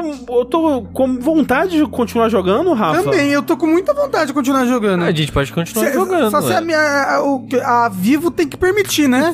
Sim. Chamei a Amélia pra me substituir. Você não, você não curtiu, né, Tengu? Não, eu não gosto de jogo de survival e eu. Ah, o, o, o Yoshi meio que entrou no seu lugar, só não deu certo. Tudo bem. É. Porque, né? É melhor que eu mesmo. Ah, É, meu Deus do que eu ia céu. falar é que assim, jogo, jogo que tem muito objetivo muito aberto, eu, eu travo, não consigo. E tipo, com muita gente, tipo, a gente tava jogando e aí, tipo, vocês todos combinando, não sei o que, não sei o que, eu tipo, ficava assim, eu não sei o que tem que fazer, eu vou ficar parado, andando Mas- em círculo assim. mas- eu, eu não consigo, eu, eu travo. Mas, ó, Tengu, eu. A minha experiência com esse jogo é: eu não gosto de jogo survival também, assim como você. Esse me interessa um pouco mais porque ele é de campanha, com foco em co-op, né? Em vez de, de ser mais competitivo e tal. É como. Meio que é o jogo survival, né? De você pode bater nas outras pessoas, É, esses matar pra esses roubar de as coisas servidor, tal. né, Exato, principalmente. exato. Sim, sim, sim. Inclusive, a gente desabilitou o, o modo Friendly Fire, né? Que a gente tava se batendo muito sem querer. Então isso já melhora o, o jogo um pouco pra mim, mas eu confesso que essa experiência compartilhada me dá um ciricutico também. Porque, por exemplo, é muito material, é muita coisa. Sim. Você tem que organizar isso de alguma forma, porque você não pode ficar carregando tudo. Então você tem na sua base vai ter inúmeros baús, com inúmeros centenas de tipo de item. Eu, se fosse eu jogando, ia ser tudo baú temático, arrumadinho, as coisas ia estar enfileiradinha, tá, tá, tá, tá, bonitinho. Tem, ó, esse baú aqui é só de equipamento, esse aqui é só de coisa de folha, esse aqui é só material de bicho. pá. Não tem como. É tipo dividir apartamento. o sushi chega, tá uma bagunça. Ele, caralho. E do jeito que a gente tá jogando, não tem como. Não. Porque eu tento arrumar um baú, mas daqui 10 minutos. Aí o- alguém traz o- uma aranha. o, o André já pegou uma coisa, o Rafa já colocou outra e já fez isso, já fez aquilo e já virou a zona de novo. Sim. Então, isso já me incomoda um pouco e também a parada do. Isso que tipo, ah, eu não sei o que eu vou fazer. Eu senti isso também de, ah tá, eu vou matar uns gorgulho aqui pra gente comer, né? Porque senão a gente vai morrer de fome. Aí o André já voltou pro laboratório, É, então. o Rafa já tá nadando, não sei aonde. É porque, é porque aí- eu, eu quero fazer os objetivos, né? Aí eu fico, tipo, gente, vamos fazer os objetivos? Aí, tipo, fica um dia inteiro do sushi coletando graminha. e é. Aí eu preciso do pô, pra fazer as coisas, Então eu né? vou fazer o objetivo, sabe? Tipo, é. é, Mas e eu- assim, o André, ele fez um scout na área. É, eu antes fui, da eu gente. fui lá ver, porque uma das coisas era o objetivo, né, que a gente cumpriu, o último, era encontre o laboratório da, da, da cerca viva, digamos assim, né? Uhum. E a gente não sabia, tipo, ah, eu, eu putz, eu tenho, um- eu tenho uma impressão de que a cerca viva é pra lá, então o laboratório esteja pra lá. Aí eu fui lá e falei, gente, é por aqui. E aí depois a gente se preparou e foi junto, né? E aí a gente morreu, a gente voltou. É. Não, mas vídeo foi legal. É, então, Então- aí, é isso que eu acho que é legal, porque, tipo, Até mesmo. porque não tinha como você ir sozinho e fazer o laboratório Não sozinho. tinha, não tinha. Era muito difícil. E, e- e aí eu, eu acho que é legal porque, assim, é, né, se o, se o Tengu animal eventualmente tentar de novo, é, o que eu acho que é, ele te dá muitos objetivos, né? O jogo mesmo, ele te dá muitos objetivos. Tem os objetivos principais da história, que a gente pode ter, ir, fazendo por partes, né? Então, por exemplo, a gente não sabe onde é o próximo, vamos tentar ver se a gente descobre.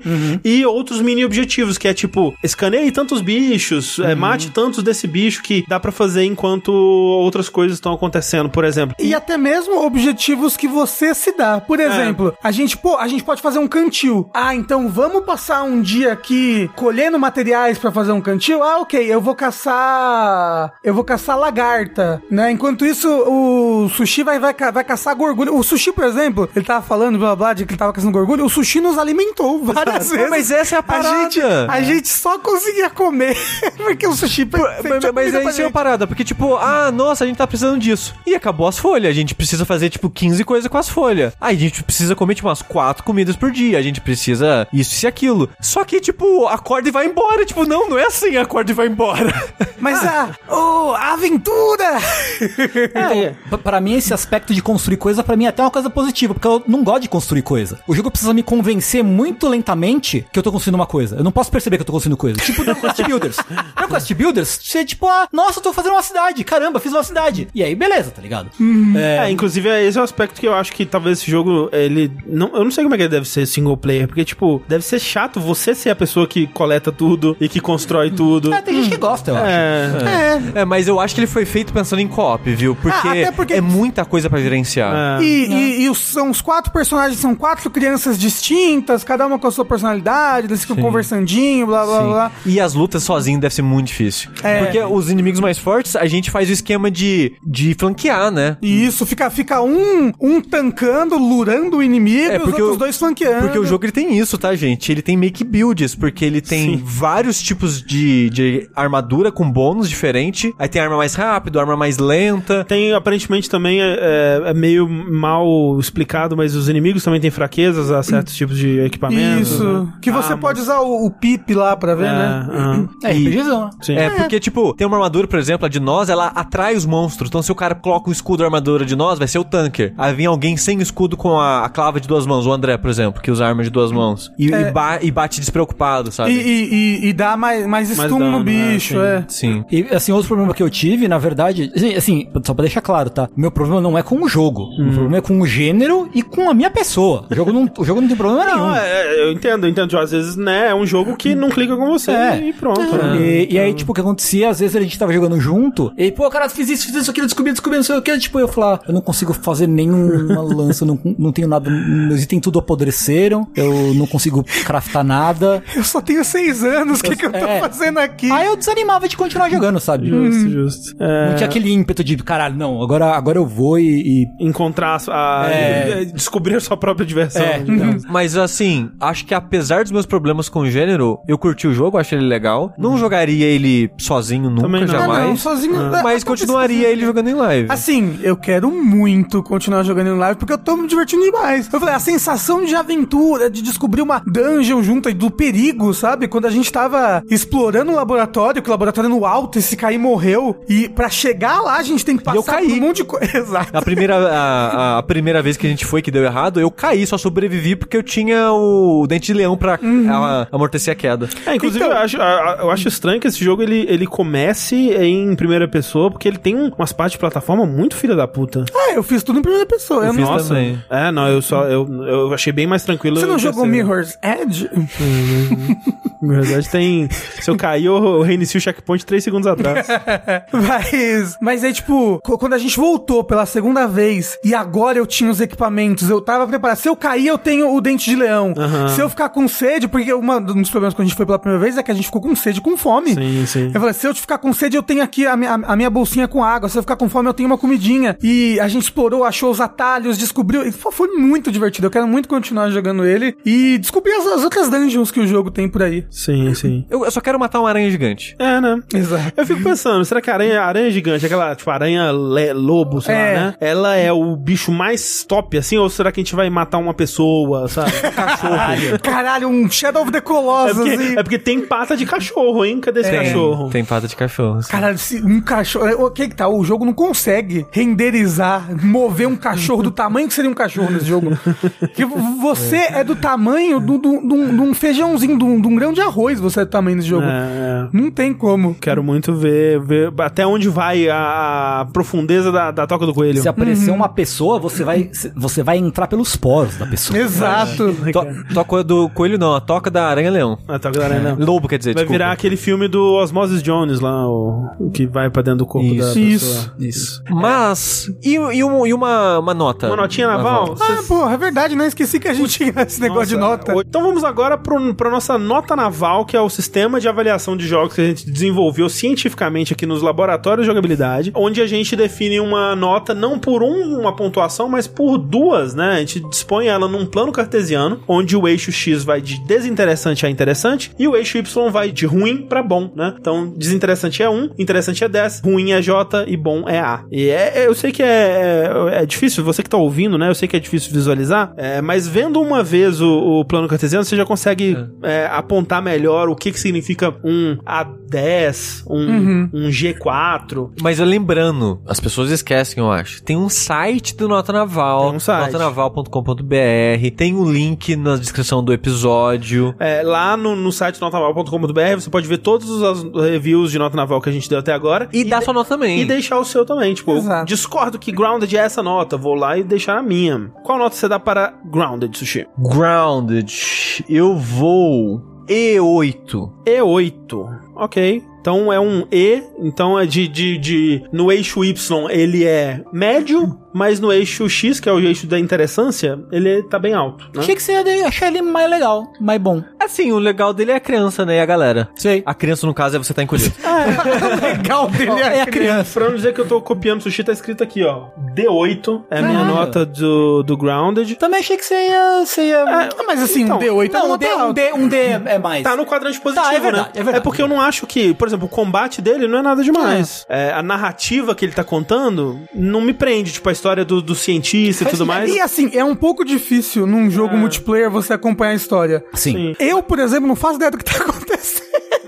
É, não, mas assim, eu tô muito, eu tô muito interessado no jogo. Tipo, eu quero muito Uhum. ver pra onde ele vai, eu quero muito que a gente supere os nossos, os nossos desafios. Eu acho, por exemplo, uma coisa que eu acho Uhum. Quando a fascinante. gente fizer uma metralhadora, eu vou ficar mal irado. Exato. Uma coisa que eu acho fascinante, não podia deixar de falar, assim, é, é o jeito que ele usa a grama no jogo, né? Porque a, a- cada, cada folha de grama é como se fosse uma árvore gigante, né? Ela é imensa, né? Ela fica muito acima é, da sua cabeça. Você pode tentar escalar, você pode cortar com um machado, né? E pegar placas de grama pra construir sua casa, de tão grande que é. Mas, é, e isso talvez um- tenha sido uma das coisas mais difíceis de desenvolver, eu imagino, é que se tem um inseto, um bicho grande passando pela grama, ele mexe a grama, né? A grama é, é, se- Reage a ele. Reage, né? Então, você vê tá- no horizonte a grama você vê no mexendo. horizonte. Então você tá andando assim, você vê a grama mexendo, você, você já consegue meio que medir o tamanho do bicho que tá lá. Exato. E dá uma sensação de, de, de tensão, né? Um suspense, que é muito legal. Tipo, eu nunca vi isso em outro jogo, É, sabe? Que você fica, caralho, aranha. Ah, não, era só uma joaninha. É. Que a joaninha nesse jogo é gigantesca, é um ônibus. Mas ela é boazinha. Ela é né? boa, ela, ela, ela não é, ela não agra em você, né? Sim, sim. Dá pra dar rolê de Johnny. Dá Eu vou dar um B9.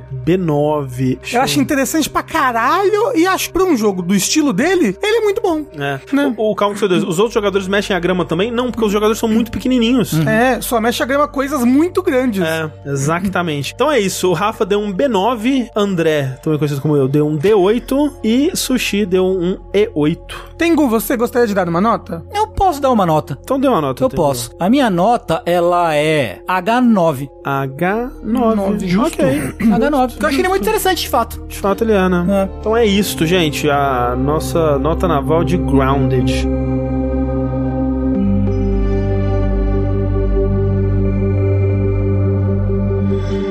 Vamos lá para nossa perguntinha dos ouvintes. Você aí que tem um questionamento filosófico ou não sobre videogames e o mundo que os cerca. Perguntinhas, perguntinhas. Você pode mandar esse questionamento para vértice.jogabilidade.de ou adicionar a gente no Telegram, arroba jogabilidade, e mandar por lá, né, um- uma perguntinha que a gente pode ler e você pode soar mais ou menos assim. Fala Fala, jogabilidade lindo! Me chamo Paulo Alves e queria a opinião de vocês Rafa. sobre isso aqui.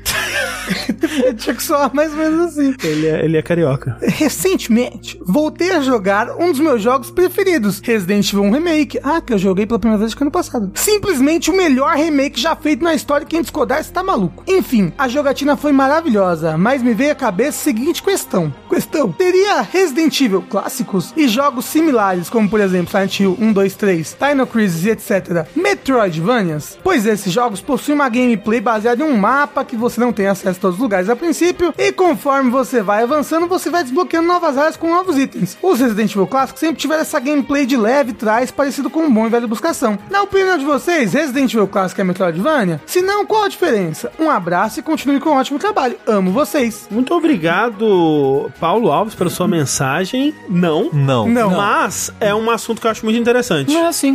A gente tem um vídeo falando sobre Metroidvanias, eu e o Sushi. Sim, Acho- Sou eu, temos. Sushi, não sou? Ou é você, Sushi? Acho que Ah, você pera. sushi é o Souls. Ou Ah, não? é, Ou- é, é, é, isso aí. É, mas eu diria que não, porque há quem diga, eu não sou essa pessoa, mas há quem diga que Metroidvania tem que ser 2D. É, eu não Mas, acho. mas eu não acho, que acho. não, porque É. tem o Metroid Prime. Não, sim, mas Há há quem puristas, há puristas aí.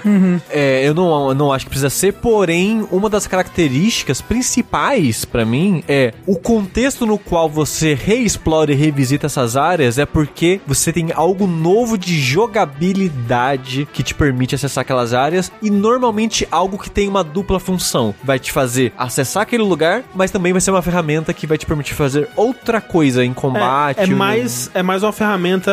é, muitas vezes é uma ferramenta de locomoção ou de combate, né? Isso, Exato. é tipo, se no Resident Evil você, tipo, ó, tem essa parede aqui quebrável. Aí você anda e acha uma arma que consegue quebrar paredes quebráveis. Eita, aí você tá explorando, caramba, tem essa seiva aqui que não me deixa passar certas portas. Aí você anda e acha um lança-chamas. Ah, agora todas as portas com seiva que eu achei. E não é assim, o Resident Evil ele é um É jogo. mais de A pra B, né? É, é, e, e assim, ele, ele, ele é um negócio de itens chaves, sabe? Ele é um Exato. negócio de puzzle, ele. É mais pra um Zelda, se você for comparar. É, não, assim, Resident Evil, a gente já falou sobre isso, mas ele é muito mais um adventure pra mim. Tipo, É, não, ele é, total. Ele é um adventure com, com combate, assim, né? Ele, e, e a, e a origem vem justamente disso, porque o Alone in the Dark era um adventure, e ele, é, quando, quando a gente jogou, a gente viu, né, que ele tem muito mais a herança de adventure. É, não, ele tem os verbos. Tem os verbos, né, e tudo mais, com combate, né, com exploração 3D, e o Resident Evil chupinhou completamente o Alone in the Dark, né? Então é, é meio que dessa herança do adventure que eles vêm. É, e tem, tem a parada do que eu gosto no, no, no Resident Evil, meio que não serve pra nada, mas eu gosto, é você pode interagir com o mundo e o personagem vai dar uma opiniãozinha igual Adventure. Tipo, você sai clicando no mundo e fala, É. ah, é uma estante com livros. Até no- nos, nos primeiros Resident Evil tinha mais disso, né? Depois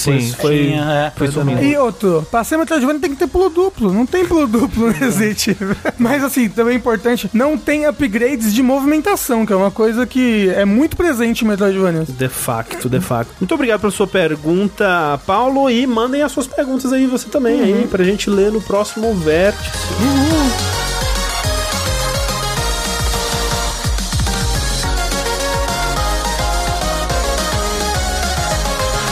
Voltando aqui para o nosso segundo bloco de notícias, essa é uma notícia um tanto quanto complicada e cabeluda. Vou tentar fazer ela da, da forma mais é, simplificada possível. Olha só, ela ser cabeluda tem a ver em todo um contexto, né? Inclusive. Cabeluda. Porque essa semana teve o quê? Biotretas. Biotreta. Porque assim, a gente tá acompanhando aí o lançamento, o anúncio e, e- e campanha de marketing de Bayonetta 3, né? E a gente aqui no Vértice mesmo, em outras oportunidades, a gente especulou, né? Por que, que mudaram a voz da Porque foi uma coisa desde o início, né? A galera Sim. saiu o trailer, ela falou, nossa, por que, que a dubladora da baioneta mudou? E aí teve um tweet com a dubladora original, a Helena Taylor, falando assim, ah, ela fala, alguém tweetou pra ela, nossa, não consigo pensar na Bayonetta sem a sua voz. Aí ela tweetou, tipo, ah, talvez você devesse começar a tentar, né? Porque não vai rolar. né? e a gente, tipo, ok, ela não vai dublar a Bayonetta, mas aí a gente começou a pensar, não, é porque é Bayonetta no Bayonetta verso, né? Vão ter Isso. várias baionetas, e até no final de um trailer parece que tem uma voz que a gente falou, nossa, parece a voz da baioneta clássica. Original, né? é. Estavam sendo muito inocentes, né? A gente era ainda muito inocente naquela época, porque a Helena Taylor, que é a dubladora que fez Era? a. É, que era, né? Que fez a dubladora, que fez a baioneta em Baioneta 1, Baioneta 2, no Smash, né? Outras aparições da baioneta Será que ela fez no anime? fez o anime. Quer dizer, não sei se foi dublado, mas se ele tivesse sido dublado, com certeza ela fez o anime. ela fez alguns vídeos, soltou alguns vídeos no Twitter, vídeos que furaram a bolha dos videogames, né? Foram Exato. parar em outros portais de notícia, tiveram mais de 10 milhões de visualizações, falando que ela não está é, reprisando o papel da Bayonetta no Bayonetta 3, porque ela recebeu uma oferta insultante da Platinum barra Palavras dela, Nintendo, é, né? as palavras dela. E aí ela pensou, porra, não pode ser, não é possível que estão oferecendo essa quantidade de dinheiro. E aí foi falar com o Hideki Kamiya, que é um, uma, uma- um grande, uma grande figura da, da Platinum, né? Diretor do Bayonetta 3? Eu acho que ele, ele não tá dirigindo o Não, Bayonetta né? 3. Ele dirigiu o primeiro. Dirigiu o primeiro. ah, e hoje, eu acho que hoje ele é vice-presidente da, da, É, ele é- Platinum, uma coisa assim. Ele é uma figura, uma, uma, uma figura de alta patente na Sim, Platinum. sim, sim. E ele, né, agradeceu ela pelo, pelos serviços prestados e ofereceu a quantia de 4 mil dólares pra fazer o jogo inteiro, que ela achou um absurdo, recusou. É basicamente isso que ela conta no vídeo, ela pede o boicote do jogo, mas antes de a gente chegar nisso, vamos falar sobre essa oferta, né, sobre esse valor. Uhum. E eu vi muita gente com muita dificuldade de entender é, tanto as dinâmicas Da dublagem, da né? dublagem de, de- de dinâmicas de poder. Porque, por exemplo, uma coisa que eu vi muito, por exemplo, eu vi um cara tweetando assim, falando assim: Ah, pô, eu sou advogado. Vem um, vem um cliente pra mim e fala assim: pô, você pode elaborar esse contrato por X dinheiros? Aí eu falo, não. E aí, fim, pô, né? Uma, uma negociação que acontece normalmente, né? E tudo mais. Só que, tipo, é uma situação muito diferente, né? Porque, é, por mais que eu, eu acredito que advogados tenham também dificuldade de encontrar clientes, a oferta de clientes é muito maior do que a oferta de advogados, né? O que no caso da, da, Helena da, da Helena Taylor é o contrário, né? A oferta de estúdios buscando dubladores é muito menor do que a de atores, né? Que existem no, no mundo. Né? Tipo, especialmente estúdios que querem te contratar pra ser o protagonista é, no jogo deles. Existe aí uma dinâmica de poder que é, que é muito desigual. Então dizer que, tipo, ah, é só ela recusar e, e tá tudo certo, né? Mas não, tipo, ela, ela, ela não tem fichas pra negociar isso, né? É, ou ela aceita o que eles estão mandando, ou ela não pega o trabalho. Inclusive, isso se reflete no âmbito legal também, né? Porque quando saiu esse vídeo, né, e logo depois teve uma resposta tal, teve respostas não diretas, até indiretas, né? Sim, sim. Tanto por parte do, do Kamiya quanto de. de enfim, É, foi gente- dele a principal resposta. Sim, a gente vai chegar nisso, sim. Né? E tem um lance de que ah, as pessoas começaram a comentar, "Ah, mas aí é, é o- é a palavra dela contra deles, né? E não é bem assim. É. Porque você tem na, na, na legislação, você tem um lance que, tipo, se a relação de poder entre as partes é muito desigual, Uhum. ou seja, uma pessoa contra uma empresa multimilionária, o ônus da prova tá na empresa, não na pessoa. Né? Então não é, não é uma questão de a palavra contra a palavra. Tipo, Ou, aí- ou seja, quem tem que provar É. isso é a empresa. A empresa tem que mostrar o porque- contrato. por- Isso, porque ela tem um poder muito maior do que uma Exa- pessoa só. Exatamente, exatamente. Um, um outro argumento que eu vi aí, é, também eu acho que não se aplica, é de uma pessoa falando, tipo, ah, ok, é, 4 mil dólares, é tipo, eu trabalho de Uber, 4 mil dólares pra ficar uns dias numa salinha com ar-condicionado falando, né? Tipo, pô, eu trabalho 20 vezes mais que isso e não ganho tanto. E sim, você deveria ganhar mais. Começo de conversa, é, ninguém vai discutir isso. De fato, deveria, né, ser muito melhor remunerado. É você que deveria ganhar mais e não as pessoas que deveriam ganhar menos. E, e daí também não precisa diminuir o trabalho do, do, do, Do dublador, ator. do ator dublador É. que, tipo, dedicou muito tempo, muitos anos, dedicou muito, muito esforço, provavelmente Estudo. muito dinheiro, exato, nisso, pra chegar no ponto que tá. É que nem, tipo, ah, o designer foi lá e fez o, o logo em 20 minutos e cobrou muito mais do que o, o equivalente a 20 minutos. É porque, tipo, ele pensou muito naquilo, ele estudou muito pra chegar no É, ponto de Muitos fazer anos pra desenvolver a técnica, a arte dele, pra Exato. conseguir fazer o logo. É, não tá vendendo o tempo, ele tá vendendo a expertise. Exato, Isso, exato. E outra coisa, o Uber teria que ganhar mais? Tem. Mas 4 mil pro trabalho dela também é, baixo. muito É muito pouco, é muito é muito pouco. É, Exato. o- tipo, os dois, na verdade, estão ganhando pouco nessa história.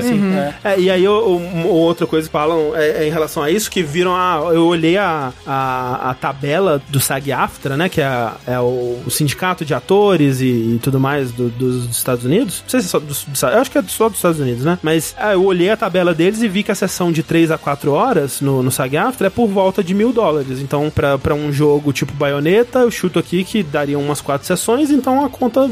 É possível que a conta feche em 4 mil dólares de acordo com o sindicato. E, primeiro, existem muitos problemas, sim, na compensação de, de atores de voz, né? Tanto que, pra quem acompanha o Vértice há mais tempo aí, por volta de 2016, 2017, a gente cobriu a greve do- dos, dos dubladores, dubladores, né? é. A gente cobriu durante vários programas isso daí, é, que muito era por conta do, do que eles chamam de residuals, né? Que são os, os, os residuais, que é você receber a mais caso o, o jogo venda mais. né? Você recebe um pouquinho a cada vez que o jogo é, tipo vendido. royalty, né? Tipo royalty, exato. Né? Que é algo comum pra atores normais, né? Atores de Hollywood, digamos, Uhum. mas pra dubladores ainda não. E eles não conseguiram, não conseguiram é, fechar é, colocar isso no, no- no- no- nos contratos, não conseguiram que os sindicatos colocassem isso como uma exigência, e eles conseguiram, era que era uma coisa tipo, a partir de um certo número de sessões consecutivas no jogo, a gente ganha um bônus. Eles conseguiram uma coisa a mais, mas não era o que eles queriam. Então tem muito de problema já com pagamento no, no sindicato, né? É, E com a própria sindicalização de, de ator de voz, né? Porque tem muitas, a gente acompanhou recentemente, uns, uns meses atrás, pouca coisa, teve, estourou um, um negócio de que o Mob, Mob Psycho, né? Que começou a terceira temporada agora, e mudou a voz do Mob nos Estados Unidos. Hã. Porque eles não queriam contratar o mesmo ator anterior porque ele estava sindicalizado. Porque eles podem pagar menos. Sim, né? sim. Então, no mercado de, de atores de voz norte-americanos, isso é um problema muito sério. Aliás, todo sindicato é um problema, dá um problema muito sério nos Estados Unidos, né? Porque Ah, eles é, são sim, sim. completamente contra os trabalhadores se unirem pra pedir direitos, sim, né? sim. É uma coisa generalizada, né? Mas assim, é, é relevante ao nosso assunto que, Sim, sim. de modo geral, nos Estados Unidos, o mercado de dublagem de, de ator de voz é, tipo, muito complicado. muito complicado. complicado. Exato. Então já tem essa complicação. Além do que, o, o SAG-AFTRA, na, na, na tabela dele, eles não diferenciam pela importância do papel, né? Então, Uhum. por exemplo, o, o, a- o coadjuvante B, ele teoricamente ganharia a, pelo, pela mesma quantidade que a, Do a protagonista. protagonista do, de um jogo que, tipo, pô, Bayonetta nunca foi um puta sucesso de venda, né? Somando os dois jogos, é, em todas as versões dele, eles estão aí mal e mal batendo 3 milhões de cópias vendidas. Mas assim, é o terceiro jogo de uma de um personagem cujo reconhecimento é talvez até maior do que o do próprio jogo, né? Sai além do jogo, tanto que tá no Smash, né? As pessoas reconhecem, mesmo as pessoas que não jogaram, reconhecem a baioneta. Muito disso é por conta da, da personalidade que foi imbuída ao personagem ali, tanto pela, pela, né, pelos designers, pelo, pela escrita, mas muitos também pela dublagem, né? E terceiro vai lançar agora num, num console super popular e com perspectiva aí de talvez ser o jogo mais vendido da série. Então, é um personagem com bastante peso, né? Pra você ir lá e dar a, a, né, a quantia padrão do, do, do, do sindicato. Mas enfim, no vídeo dela, ela, ela pede por boicote, né? Ela fala que ela deseja tudo de bom pra Jennifer Hale, mas aí tem um, um soa um pouco estranho, né? Que ela fala que, ah, mas que ela não tem o direito de usar essa voz que eu criei e ela não tem o direito de assinar merchandising da baioneta porque ela não é a baioneta. É, mas, estranho. mas até aí. né? E muitas pessoas, eh, eh, dubladores, corroboraram essa, essa história, né? Falaram sobre ter recebido ofertas parecidas, de valores parecidos para protagonistas, valores ainda mais baixos em, em contratos com a Nintendo, né? Rolou lá um dublador que fez algum, fez dois personagens para Zelda Breath of the Wild. Foi, foi o do Rivale, né? É, Um deles, é pelo isso, menos. é. Ele, fa- falou ele, que- ele falou que ganhou muito pouco no Age of Calamity. Ah, que ele faz of três personagens no Age of Calamity e ele ganhou, tipo, pouquíssimo. Pode crer. Mas aí, tipo, tem algumas coisas no vídeo dela desde o, desde o começo, assim, né? Quando tinha só o vídeo dela, eu tava, putz, a gente. é, eu não acho necessariamente que ela tá mentindo, mas a gente não tá tendo a história completa, né? Dá essa sensação. Porque, por exemplo, por que, que ela, ela tá meio que quebrando o NDA, né? Ela tem uma hora que ela fala assim: e vou quebrar o NDA mesmo? O que, que eles podem fazer? Roubar as minhas roupas, né? E. alguma coisa assim, não lembro exatamente o que ela fala, mas é, uma, é, uma- é meio que uma piadinha com a baioneta, assim. Aham. E daí, por que, que ela não falou do- dos outros números já, né? Por que, que ela não falou do, do valor que ela pediu pra receber? Por que, que ela não falou do valor, do valor inicial que ofereceram? Quanto que ela pediu, né? Por quanto tempo de gravação seria? São informações que ajudariam a contextualizar melhor o, o, o que, que ela tava. É, não dá pra saber ainda, né? Será que é algum medo de, de represália que eventualmente ela falou foda-se? Talvez seja alguma coisa assim. E também uma coisa curiosa, né, quando lançou esse primeiro vídeo, foi tipo, caramba, substituíram ela por uma atriz bem cara. Custo, que, é, que é uma das atrizes mais reconhecíveis, né? Em termos de atriz de voz aí. Isso, Que né? é a Jennifer Hale, que fez a, a Shepard mulher, fez a, Rivet? A Rivet do Ratchet and Clank. Isso, tipo, não substituíram por. Qualquer pessoa. É, por Ah. qualquer pessoa, entre aspas. Substituíram por uma dubladora bem famosa. A Naomi do Metal Gear, né? É, tipo- Muita coisa. É, então, assim, eu, eu- é, isso que eu tava falando não, não invalida o ponto dela nem nada, mas é realmente é uma coisa que dificulta pro resultado que ela pede, que é o boicote. Porque, tipo, o boicote, é, nesses casos, é muito difícil, né? Porque não funciona muito bem pra pra esse tipo de caso. Primeiro, porque é quase impossível você organizar o suficiente pra ter uma quantidade expressiva de jogadores pra fazer uma diferença. Segundo, porque imagina que funcionasse, né? E a gente já falou isso aqui em outras situações, mas, tipo, a Platinum já não tá muito bem, né? É, é, e aí você colocaria, tipo, dezenas, centenas de pessoas teriam seus empregos ameaçados, empregos em, em risco, por conta de uma decisão que provavelmente veio da Nintendo, que é a publisher, né? Eu imagino que seja a Nintendo que tome essas decisões monetárias, digamos assim, né? Ou seja, causaria um resultado, mas seria meio que no lugar errado. E aí, a gente teve a resposta da Jennifer Jennifer Hale, que é a, do, a atual dubladora da Bayonetta no Bayonetta 3, né? Primeiro, tipo, outro, um outro efeito colateral desagradável disso foi que a internet foi em peso criticar, né, tanto a, a Platinum, né, mandar hate e ameaças tanto pra Platinum quanto pra Jennifer Hale, né, porque não, não sabe lidar com absolutamente nada na internet.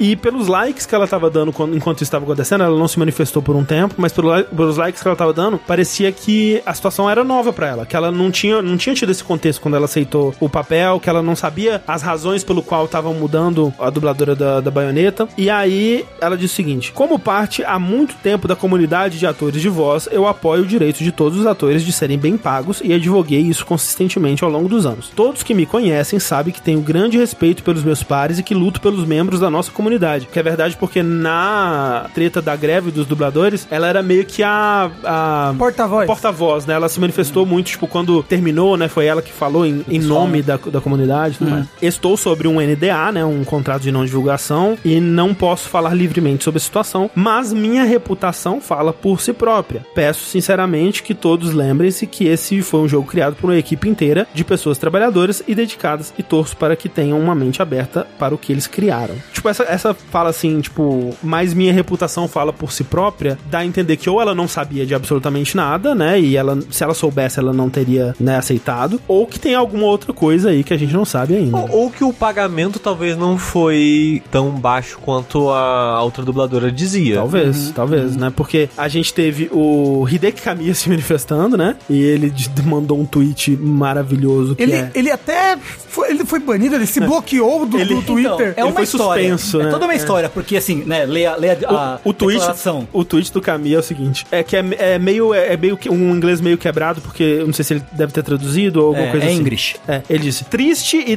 deplorável sobre a atitude de não verdade. É tudo o que posso dizer no momento. A propósito, e aí em caps, cuidado com as minhas regras. Cuidado com as minhas regras. Beware of my rules. e aí ele foi aparentemente banido, ele foi suspenso, Ah, né? Então, o que aconteceu? Porque o Caminha é famoso por bloquear muita gente no Twitter. E aí, ele, o que, que aconteceu? Como, né, isso fez o volume de mensagens pra ele aumentar muito, e aí o que aconteceu? O Caminha, ele tava usando, tipo, bot de bloqueio. Aham. E aí o Twitter falou, opa, atividade, su- atividade esquisita. É, e aí, aí tipo, suspendeu a conta dele. Ele tava bloqueando tanta gente que falou: não, peraí, calma. Calma aí, calma aí, segura aí, segura aí. E aí, quando ele voltou, ele tweetou uma imagem de uma fênix, assim. Cara, o Kamiya é, um- besta, é cara. muito besta. Tipo, ele é, é um, é um sujeito. é- eu aprecio essa atitude dele em relação ao Twitter. Tipo, em, em questão de, tipo, ele não trata o Twitter como a vida real. Eu acho que a gente não deveria tratar o Twitter como a vida real, sabe? E, e, tipo, eu não vou te tratar no Twitter como eu te trataria na vida real, porque isso aqui não é a vida real. É, é tipo aquele tweet do, do cara do rapper, do hahaha, como que bullying virtual existe, hahaha, close your eyes, levanta e vai embora, tá É ligado? do Tyler the Creator. Tyler, isso. Creator, isso, isso.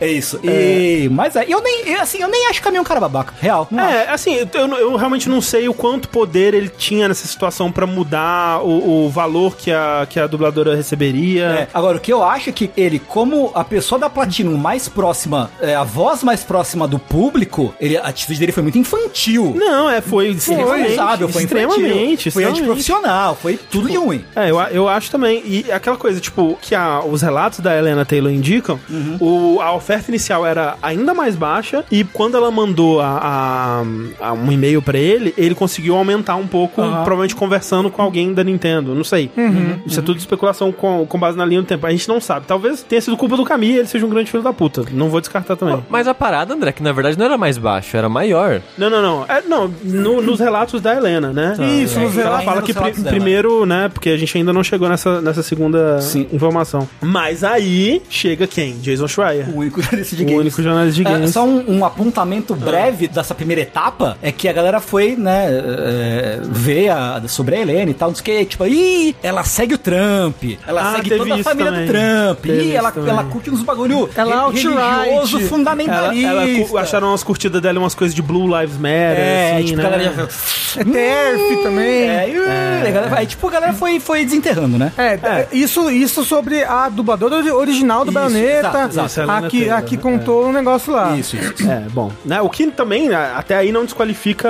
Não, a né, denúncia nem nada. a denúncia, Não, né? só, só que, tipo, falou, as pessoas só botaram um pé atrás É, com relação às coisas. sim, mas, Van, Mas aí entra Jason Schreier, o único jornalista de games, é, e o caldo engrossa um pouco porque o Jason ele, ele publicou uma matéria na Bloomberg com informações de fontes que são familiares com os contratos e com documentos que o Jason teve acesso, né? É, e ele, ele viu os mesmo documentos. viu os documentos, É, né? sim. E essas mesmas informações foram corroboradas por fontes de outros veículos, como o Video Game Chronicles, que também tiveram acesso por conta de fontes deles mesmos a- aos mesmos documentos e, e viram, primeiro, que a Platinum fazia questão de contratar a Helena, eles tentaram muito que, que fosse fechado com ela, inicialmente, e que, na verdade, de acordo com esses documentos, não seria não seriam 4 mil dólares pelo jogo inteiro, mas por volta de 3 a 4 mil por sessão e um total de 4 a 5 sessões de, de gravação. Então, na pior das hipóteses, na mais baixa seriam 12 mil dólares, na melhor 20 mil dólares. Que eu ainda acho pouco. É pouco. É, é, pouco. sim, eu concordo que eu também ainda acho pouco, mas não é 4 mil. É, pra tudo. É, mas pensando que é baioneta, pensando que é publicado pela Nintendo, né? é, eu acho pouco ainda, né? pouco, é pouco. Tipo, se você pega, ok, quanto que Bayonetta 2 vendeu e, e vê qua- qual porcentagem disso é 20 mil dólares, sabe? É muito pouco. Sim. né? Então, em resposta a isso, a Helena teria pedido um, um valor na casa dos seis dígitos, né? Eles falam de six figures, né? Então seria algo a partir de 100 mil. 100 mil dólares, né? Além dos residuals, né? Além do, do royalty, que a gente tava comentando mais cedo. O que aí me parece bastante. E aí eles se recusaram, né, e, e não fecharam o, o contrato com ela. Vale dizer que tanto em resposta a Bloomberg quanto a Videogames Chronicle, a Helena disse que essa versão é categoricamente falsa, uma mentira absoluta, uma piada, nas palavras dela, né? E aí, eu acho que ainda há informações por vir, né? Acho Sim. que a gente ainda vai descobrir mais coisas disso aí, até porque a Helena, ela só se manifestou de novo em resposta a esses artigos, né? Eu, tipo, eu fico na, na expectativa de- dela, tipo, mostrar o e-mail, sabe? Tipo, olha aqui, sim, ó, porra, sim. print da porra do e-mail, alguém, alguém vazar um, Uma um conversa, uma- Porque se o que o Jason Schreier descobriu for verdade, ela mentiu. Ela mentiu então. no primeiro vídeo. Então eu fico pensando assim, tipo, eu- eu- nesses casos eu fico, putz, vamos usar a, a navalha de Ocão, né? Tipo, qual que é a, a solução que, que é mais prática, sim. mais simples, né? Porque eu acho muito difícil que ela tenha simplesmente mentido na cara dura nos vídeos, porque seria algo muito fácil de desprovar, né? De provar que ela tava mentindo, porque isso existe em Mas é porque- e-mails e documentos. É, mas é que ela vai falar, não, gente, é que eu tava falando de sessão e não do jogo todo. É, então, é, tipo, eu, eu, eu também acho, né, talvez até mais difícil ainda que veículos jornalistas e jornalistas que são bastante respeitados que tenham tirado a mesma informação do cu, né? Acho muito, quase impossível. É, e aí eu acho que ou A, essa fonte da Platinum tá mentindo, a fonte da Platinum que deu a informação pro jornalista tá mentindo, ou B, o que eu acho que é o mais provável, e que seria tragicômico, que ela tenha se confundido. Imagina Ia se. ser bem tragicômico. Imagina se é só, tipo, ela, ela leu que era tudo por 4 mil e na verdade era 4 mil por sessão. e ela só se confundiu confundiu, errado. assim. É. Caralho. Isso né? seria muito trágico. Ia ser. Uau, uau. Me parece pouco provável de ser. É, eu não- eu que não, não é algo que acho. você decide de supetão. Ela é sabe? trampista, ela não sabe ler. Então, É, eu não sei o que, que eu acho, mas eu acho mais provável um erro humano, né? Um erro que se cometeria é, do que, tipo, porra, uma. Ela mentir dessa forma. eu, eu, acho mais eu- provável ela é, mentir. Eu, eu acho, Ok. eu acho, viu? Não duvidaria. Pessoas mentem. É, as pessoas. É, É, ainda mais na, na época da pós-verdade em que É, nós estamos é. hoje. Sim. Porque se, o- se o Jason falou que viu os documentos, É. aí é o, foda o, o foda é, se fosse a Platinum falando, não, não, a gente ofereceu mais, eu não ia acreditar muito, porque acreditar na empresa também é óbvio que Também ela vai é. falar isso. É. né? Mas como é outros jornalistas que tiveram acesso interno, aí você fica. "Ah." Mas aí se o André falar, ah, mas eles podem estar mentindo. Mas por que também É que é um foda. funcionário ia vazar minha informação mentindo, sabe? Aqui, ó, se ela mentiu vai dar ruim. Aí eu fico pensando, tipo, pô, será que ela fazer isso e já é uma quebra de NDA e ela não fica aberta a uma ação legal da Platinum? Porque é algo que elas podem provar muito facilmente, né? Que ela mentiu. Se ela tiver mentido, tipo, por mais que no público e tudo mais, sei lá, ah, É, ou, boicote. ou, ou ela acha que, ah, porque é uma empresa japonesa, ela não pode processar nos Estados Unidos, sendo que, né, Nintendo. É, Nintendo Poderia fazer isso também. Ou também ah, ah, num processo, porque, tipo, ah, vamos deixar quieto. Só quer deixar passar. É, não Cara, e sabe o que é o pior dessa história? Talvez, o pior? É que quando acontece essas coisas, a gente, mano, vamos ficar do lado do quê? Consciência de classe, né, caralho? É, claro, vamos ficar do exato. lado do trabalhador, porra. Né? O, o trabalhador já é fudido. A carreira de ator de voz é uma carreira fudida. O que ela tá, o que ela tá advogando é muito válido, É super né? válido. Pô, É. mulher que já sofre, sofre Sim. preconceito, né? Sofre discriminação. Porra, vamos aí, tá ligado? Vamos solidariedade com o trabalhor aí. Aí, pô, você me dá uma foda dessa, cara? Sabe? Tipo, é, é muito triste ter que ficar do do lado, entre aspas, da empresa. Mas assim, sabe? nessa história, o meu ponto de vista é: se ela mentiu, tá errando pra caralho. Sim. A Platinum tá errando, e a Nintendo também errando em pagar pouco? Também acho Tá, que tá. tá. Porque Sim. uma coisa não anula a outra. Sim, claro. Que nem o André falou, o que ela disse ainda é importante. Ainda é válido, é. Os atores de voz merecem ganhar mais. Concordo. Se ela mentiu, ela foi uma cuzona? Foi uma cuzona também. Também, Também, as duas né? coisas são verdade. Assim, né? É. que isso sirva, talvez, na melhor das hipóteses, pra gerar uma discussão maior sobre a valorização do mercado. É, tá mas, ligado? mas é, é foda porque é tipo você usar uma boa causa pra algo ruim. É, sim. Sabe? Sim. E, aí- e aí, tipo, e aí, tipo, vira um menino que grita lobo, sabe? não, e- aí você fica com desconfiança de, de pessoas que estão com boas Não, intenções. e aí desvaloriza os, os relatos das outras pessoas que falaram, é, realmente aconteceu comigo também. Aí É, fica isso de aí. mentiroso, É, né? que o Rafa falou, é isso É, aí. então. É. Foda. E É eu, eu também não, não gostei da atitude dela, da Helena, para com a outra dubladora. Também. Eu achei, achei péssimo, irresponsável. Achei irresponsável. ainda mais conhecendo a internet, sabe? Mas me parece que o que ela queria com o vídeo era tacar fogo no circo mesmo. Fosse Talvez, isso, é. talvez. E, a, e a própria. O nome da outra dubladora? Me fugiu. A Jennifer Hale. Jennifer Hale fala, tipo, ela meio que. Ela não, não tá ainda comentando diretamente o caso, né? Mas ela fez uns tweets de tipo, nesse meio tempo, antes de sair. Saiu hoje a matéria da, da Bloomberg, né? Do, do Jason. Falando, ah, galera, tipo, vamos ver. Ela meio que deu um, um coach RT num cara falando, ah, galera, é bom a gente vê os dois lados da história, né? Não sei o que, não sei o que. Aí, aí, aí ela falou assim, lá é isso aí, galera. Uhul, sabe? Apontou pra baixo, assim. E tipo, então, vamos, né, calma. Habla muito. apontou- Habla muito. É. A- Habla mesmo, uma mãozinha pra sister. ele, uma mãozinha pra baixo, assim. né? Mas é, é o Marmita Gate, né, dos dubladores americanos. O seu segundo perguntou, vocês acham que você vai apertar a recepção do jogo? Eu acho que positivamente, Eu acho porque eu que acho é. que é uma notícia que furou a bolha de baioneta. Sim. Né? Foi pra pessoas que talvez... Pra nem- Bloomberg. É, pessoas que talvez nem sabiam o que era baioneta, agora sabem, né? Sim. Então... Eu acho que é verdade. É mais provável que seja uma coisa positiva do que negativa. E aí a gente descobre que é tudo um... Um ARG. marketing, um ARG. Porra! E que a Helena Taylor tá no jogo também. Ah, inclusive, no negócio do Jason, do Jason Schreier, falou que eles ainda tentaram pegar ela como cameo, né? Sim, Mesmo quando trocaram a dubladora, porque eles queriam papo- muito que é. ela dublasse alguma, Alguma parte, coisa, alguma é. coisa no jogo. É. Sim. É foda. Mas assim, outro comentário, apontamento breve. Boicote não funciona. Nunca. É, não. Nunca. Tipo, fu- é, fu- funciona... Funciona pra sua consciência. Eu, por exemplo, eu Ah, não. não. Eu, Isso é uma eu- outra coisa. Eu É. não como no madeiro, não como na, naquele outro lugar de filho da puta, como é que é? Nossa, mas são tantos. Essa, o, o Coco Bambu. Coco bambu, exato. Não, E funciona quando é tipo uma, uma organização muito organizada que consegue é,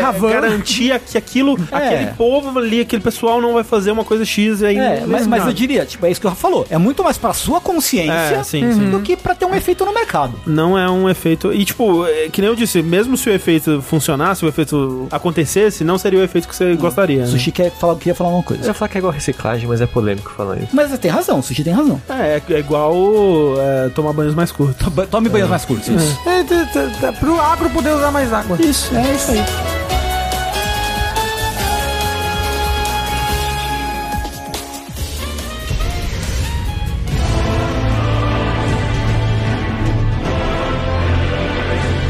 Beleza, vamos pra próxima notícia então. Vamos falar de jogo que já saiu, mas que talvez vai sair mais, né, Rafa? Olha só, André, no mundo dos sonhos ideal, a gente estaria agora, nesse momento, gravando um dash de Elden Ring. É verdade, né? A gente tava se preparando pra isso. Exato. É, fica aí a, a, a, a não informação é que a gente ia gravar um Dash de Elden Ring e não vai mais. Exato. Por quê? Porque recentemente o Elden Ring recebeu um update grande, né? E duas coisas. Primeiro, o update muito bacana, faz um negócio no jogo que eles deveriam ter feito desde o do Dark Souls 1, se possível. Ou pelo menos eles deviam ter feito no 3, que é o balanceamento das armas é diferente do PVE contra o computador, contra os bichos. É diferente do PVE para o PVP. Então a arma, ela tem um balanceamento diferente quando você tá no- no- lutando contra outros players do que quando você tá lutando contra os monstros. E isso é muito importante, por quê? Porque é muito difícil você balancear a arma pra ela ser igualmente boa é, nos dois lados.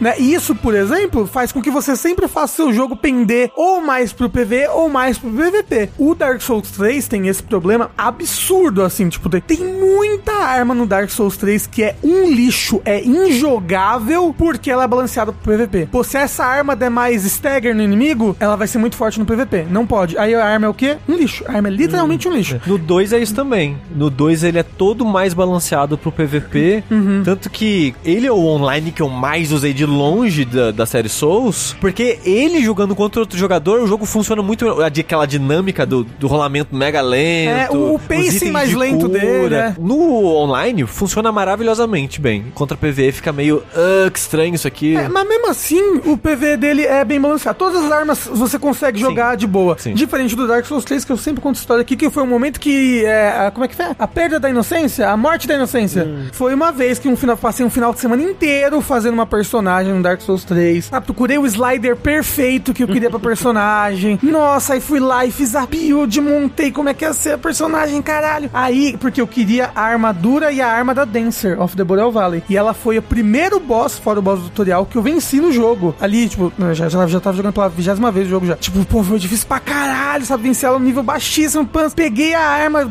farmei alma pra caramba pra comprar armadura, eu comprei a armadura e a arma não funciona. A arma não funciona no PvE. Ela não funciona. Ela não mata bicho nenhum, ela não dá stagger, ela, ela é um lixo, ela é um lixo. É um lixo. Eu gastei horas e horas da minha vida, eu usei a arma e falei, caralho, arma não funciona. Aqui eu tenho que ressaltar o comentário do Spiegel, que é por isso o Sekiro é perfeito, não tem PVP. Exato. Por isso que o Bloodborne é perfeito PVP, porque ninguém tá jogando PVP.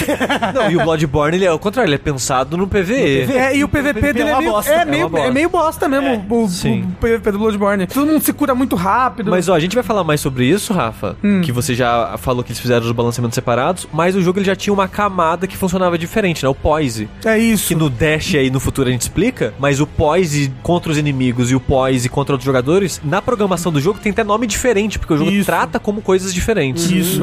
Então ele já tinha uma camada disso e agora eles colocaram que se, se essa magia acertar o inimigo, o dano dela tem uma- um modificador. Então, tipo, ela vai ser mais forte ou mais fraca. A maioria é sempre pra mais fraco. É, o poise das armas, eles aumentaram o poise, porque antes era muito difícil dar stagger nos inimi no, em outros jogadores. E agora eles vão deixar um pouco mais fácil, porque era muito difícil antes. Eles modificaram as armaduras, botaram... então eles balancearam e fizeram essa separação do PVP pro PVE, que foi muito legal. Eles mudaram algumas outras coisinhas de balanceamento no jogo, mas eu acho que a, mais, a coisa mais importante, que foi uma atualização muito grande, veio muito, muito, muito arquivo, muita coisa. Coisa mais importante é que chegou esse update, obviamente o pessoal faz o quê? Data mining, né? Sim. faz data mining pra ver o que, que, ó, o que, que veio aqui, blá blá blá. E nesse data mining tem várias pistas do possível DLC. E é por Aí- isso que a gente não vai gravar o Dash agora. Exato. Já tem nomes, é, nomes, nomes que eu digo no código, né? Variáveis que indicam pra certos mapas Tem, novos. tipo, cabelos novos. Cabelos novos que talvez nem sejam cabelos pro player utilizar. Mas novo. novos NPCs que vão ter esses cabelos. Tem uma. Aparentemente, duas áreas novas e uma Legacy Dungeon nova. Então, é muito provável pra esse data mining que a gente esteja próximo de um anúncio ou algo relacionado ao DLC do Elden Ring. Que realmente eu acho que se pá. Você acha que eles já tinham programado esse DLC? Ou você acha que eles começaram a desenvolver quando a resposta ao jogo foi muito além do que eles esperavam? Eu, eu acho que, como é Namco Bandai, já tava no Já contrato tava. já. É, eu, eu acho que é possível, mas talvez um pouco dos dois. Porque, por exemplo, os Coliseus e, É, a, já teoria, lá, e a é. teoria que parte do conteúdo do DLC será os Coliseus, Uhum. porque o rebalanceamento do online faz parecer que eles vão ter um foco maior no online Uhum. no futuro. E o Coliseu seria isso, né?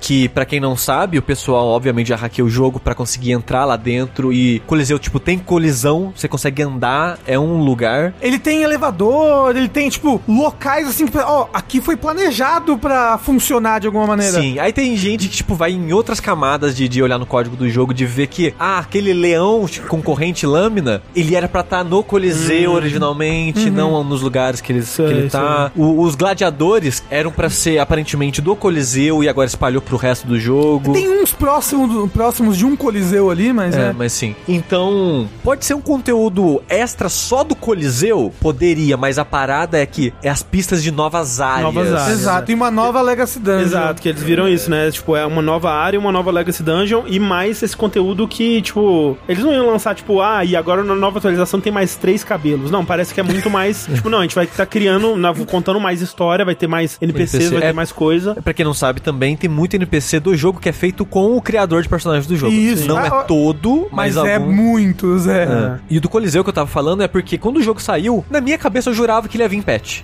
Eu jurava que ele ia vir com tempo de graça. Tipo o Sekiro, depois que deu um ano, né? Ganhou um boss rush, ganhou umas coisinhas. E o primeiro patch depois do lançamento, eles colocaram mais quest de NPC que tava bugada antes, por exemplo. Aí eu pensei, ah, não, Coliseu, na minha cabeça era certeza que o Coliseu ia vir em alguns meses. Aparentemente ele tá vindo, mas junto de um DLC, né? Exato. E aí que entra, né, o lance que a gente tá falando da gente não querer gravar o podcast agora, porque a gente não sabe o que que vai ser esse DLC. Talvez não seja grande coisa. Mas eu ficaria muito triste de ter gravado o Dash de Dark Souls antes do. Do Artorias. do Artorias, Artorias. o Dash de Bloodborne antes do Old Hunters. Né, pelo amor de Deus. Seria E assim, possível. é, vários, vários dos melhores conteúdos do, do Dark Souls, do Bloodborne, vieram com DLC. São a melhor parte das histórias, a melhor parte dos gameplays, os melhores bosses. E, tipo, ia ser um podcast que ia ficar defasado muito rápido, É. né? Sim. Ia ficar datado muito rápido. Sim, sim. E incompleto. Exato. É, o Dark Souls 3, sem DLC, ficaria melhor. Eu, Não, eu- nada a ver. Eu, eu concordo, Tengu, mas o DLC é importante pra falar o quão pior o jogo poderia Ai, ser. meu Deus do céu. Você tem razão, sou, sou, eu dou o braço torcer. Eu gosto do DLC do 3, eu gosto bastante. Mas é, então vamos ver o que vem por aí não vai pegar ainda.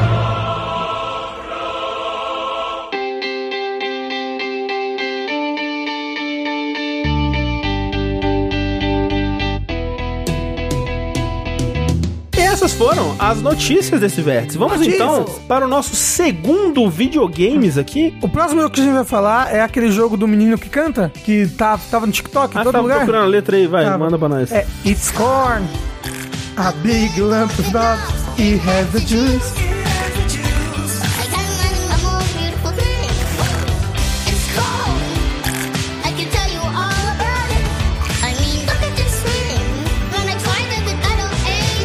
Eu achei que o Rafa ia cantar a música do Korn. beautiful thing. Não, é a música. Eu não faço ideia do que você tá falando. Também não. É um menino que ele. Você sabe aquele cara que ele vai entrevistar, entrevista crianças, assim? E ele começa a falar do milho, assim, que tipo, é milho. Era uma música em cima dele falando isso. Exato, e é muito bom É, porque voltou ele pro fala... cara que quando invadiram a casa, isso, voltou há 10 anos no, Exato, no exato. tempo. A Clarice tá aqui falar que a música é A ótima. Clarice aprovou a música. Exato. Korn TikTok só lembra aquele que é dividido no meio, assim? Que tem um cara no carro e do lado tem um tipo uma musiquinha de criança, né? Que a pessoa tem uma massinha, ela faz o gridzinho na massinha, aí ela aperta com os pauzinhos, aí o cara, oh, it's corn. Esse é muito bom, esse é, muito, bom. Essa é a minha referência pra Korn, assim. É. E a gente vai falar agora sobre o oposto de tudo isso que aconteceu. Não é engraçado, não é feliz, não é divertido e não é milho, porque é scorn. It's corn.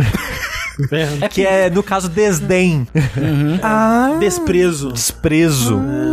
É, que é o jogo de múltiplos E3 e Não, é um TGS jogo- e Acho que coisas. Ele, ele completaria em breve uns 10 anos de que foi anunciado, Eu- né? Não, É porque ele foi- não foi seis? A primeira vez que a gente viu ele que foi um pré-alpha foi tipo 2014. caramba, tem certeza? É, inclusive, se você for ver vídeos dessa versão do jogo, é engraçado você ver como que, tipo, era mais feinho, assim, sabe? E como que mudou bastante, tipo, man- manteve muitos elementos, né? Mas tá...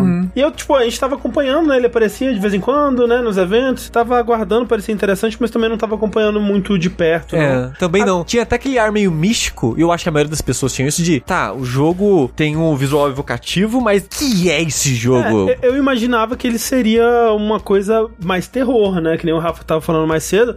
E assim, o jogo ele é bem diferente do que eu tava imaginando que ele seria. Primeiro, ele não é um jogo de terror, né? Se eu fosse colocar ele num, num gênero, eu diria que ele é uma coisa mais adventure, uma coisa. Me lembra em alguns momentos uma coisa mais mística. É, era aquele dia, André, era isso que eu queria te dizer. Hum. E o meu resumo de Scorn, agora só consigo pensar no It's Scorn, ele é um Mist com o visual do Giger. É isso. Ele é um, ele é um Mist com tirinho. E com, com um pouquinho de combate, né? É, que é bem ruim, mas né. É, porque né, a progressão dele ele é um. E isso é engraçado porque já deve ter mudado, né? Mas quando eu zerei ele, eu fui na Wikipedia, né, pra ver coisas sobre desenvolvimento e tudo mais. Tava falando lá que era um jogo de mundo aberto, né? Em algum momento ele foi vendido como jogo de mundo Nossa. aberto. Caralho. E a versão final não é mundo aberto, ele é um jogo bem linear, na verdade, dividido por áreas. E aí em cada área você tem um grande puzzle pra resolver. E aí às vezes envolvem pequenos puzzles é, em volta, né? E muitos desses puzzles são operar máquinas, operar mecanismos pra conseguir progredir no, no mundo. E aí realmente assim, o, o Sushi tocou no combate, que não é bom Não. né? Ele tem um sistema de checkpoint que eu não entendo como que foi chipado o jogo com isso. Assim, para um jogo que ele tem tanto foco em ser tátil e maquinário e ver funcionando, como é que eles não criaram uma maquininha de save? Parece que nem o Alien, né? É. Pessoal- Não, tipo, tem, tem coisas assim de, de você tá andando, aí você morre pra um inimigo, porque os inimigos, né, eles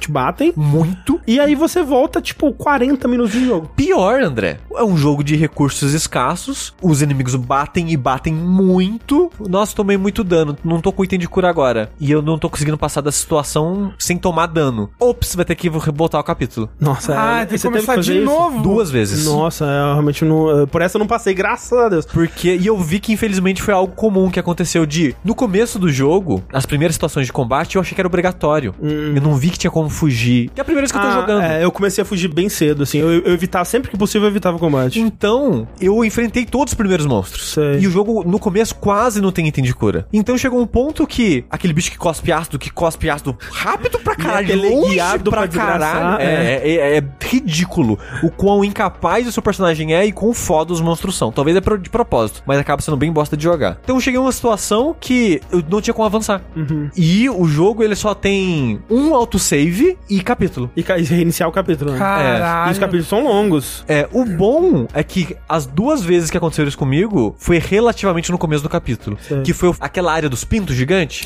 O que é o final? É, sabe aquele bicho lá? Aham. Então, aconteceu uma situação daquele tipo, porque lá tem um lugar que você tem que ficar tomando dano pra avançar. Sim, sim. Não tinha item de cura, Ah, não entendi. tinha como avançar. Porra, aí é foda. Caramba. Tive que recomeçar o capítulo. Nossa, realmente, porra. É Aí... pra você sentir desprezo pelo jogo. Tá, o E, chat tá falando. e aí foi no começo do jogo que eu falei, nos, nos primeiros encontros aconteceu isso também, eu tive que recomeçar o capítulo. Aí eu evitei os monstros tudo, porque eu vi que se você- os primeiros, se você ignorar, eles meio que entram nos buracos assim e É, somem. então, se você, é exato. Ele, ele- não tem mecânica de stealth, mas se os inimigos não te verem, eles muitas vezes vão embora. Eu, eu acho que eu dei sorte, então, de perceber isso cedo. E assim, falando dos puzzles, em questão de jogabilidade, é a parte que eu mais gosto do jogo, mas mesmo assim, muitos puzzles são aquele tipo de puzzle chato que às vezes é minigame num jogo mais interessante, que é tipo, ah, acende essa luz, mas a outra apaga. Como é que eu faço pra ter todas as luzes acesas? Aí você fica clicando até. Ixi. Ma- Maria senta do lado de Joaquina. Joaquina senta atrás de Fernando. E assim, a- ele tem uma das piores aberturas de videogame que eu já vi na minha vida. Tipo, piores primeira hora, vamos dizer assim. Ah, Nossa, mas é a melhor parte do jogo? A primeira coisa que você tem que fazer nesse jogo, Sushi, é a coisa mais difícil dele. É que achar o negócio de colocar a mãozinha? Não, não, não é. Tá, ok, não é a primeira, né? Mas a- o puzzle de pegar o ovo lá, fiquei, sei lá, uma hora e meia. Até entender o que, que eu tinha que fazer. De pegar o... É, que você tem que organizar os ovinhos assim pra pegar o cara, ah, soltar. não, mas aí pra mim foi de boa. Porque eu fiquei lá embaixo, mexendo nas coisas,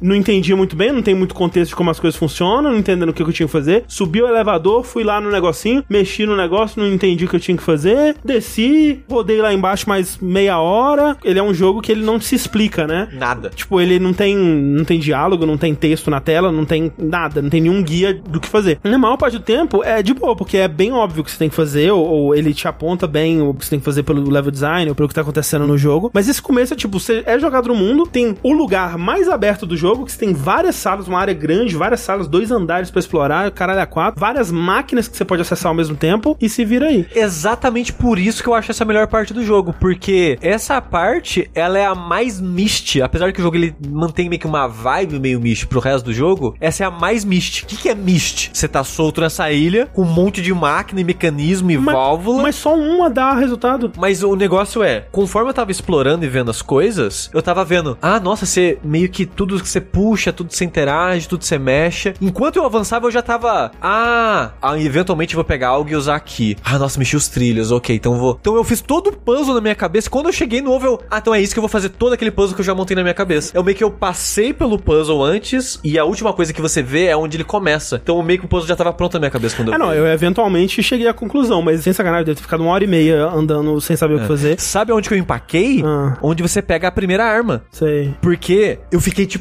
uns 30 minutos andando em círculo, sem saber o que fazer. Andando, andando, Pra andando, colocar no andando, buraquinho, assim? andando. Que? Não. Que era, você eventualmente chega próximo de uma parte do mapa, sai uma parada do chão, aí o personagem vem e pega. Só que eu... Ah, só- que é a arma, no caso? é, ah, ok, isso. ok, ok. ok. Só que, tipo, o jogo não tem nada que te indica que você precisa chegar perto daquela parte pra algo sair do chão Sei, e vai sei. te dar entregar a arma. Eu fiquei muito andando à toa até conseguir pegar ela. E aí, apesar disso tudo, talvez as pessoas fiquem surpresas surpresa de saber que eu amei esse jogo.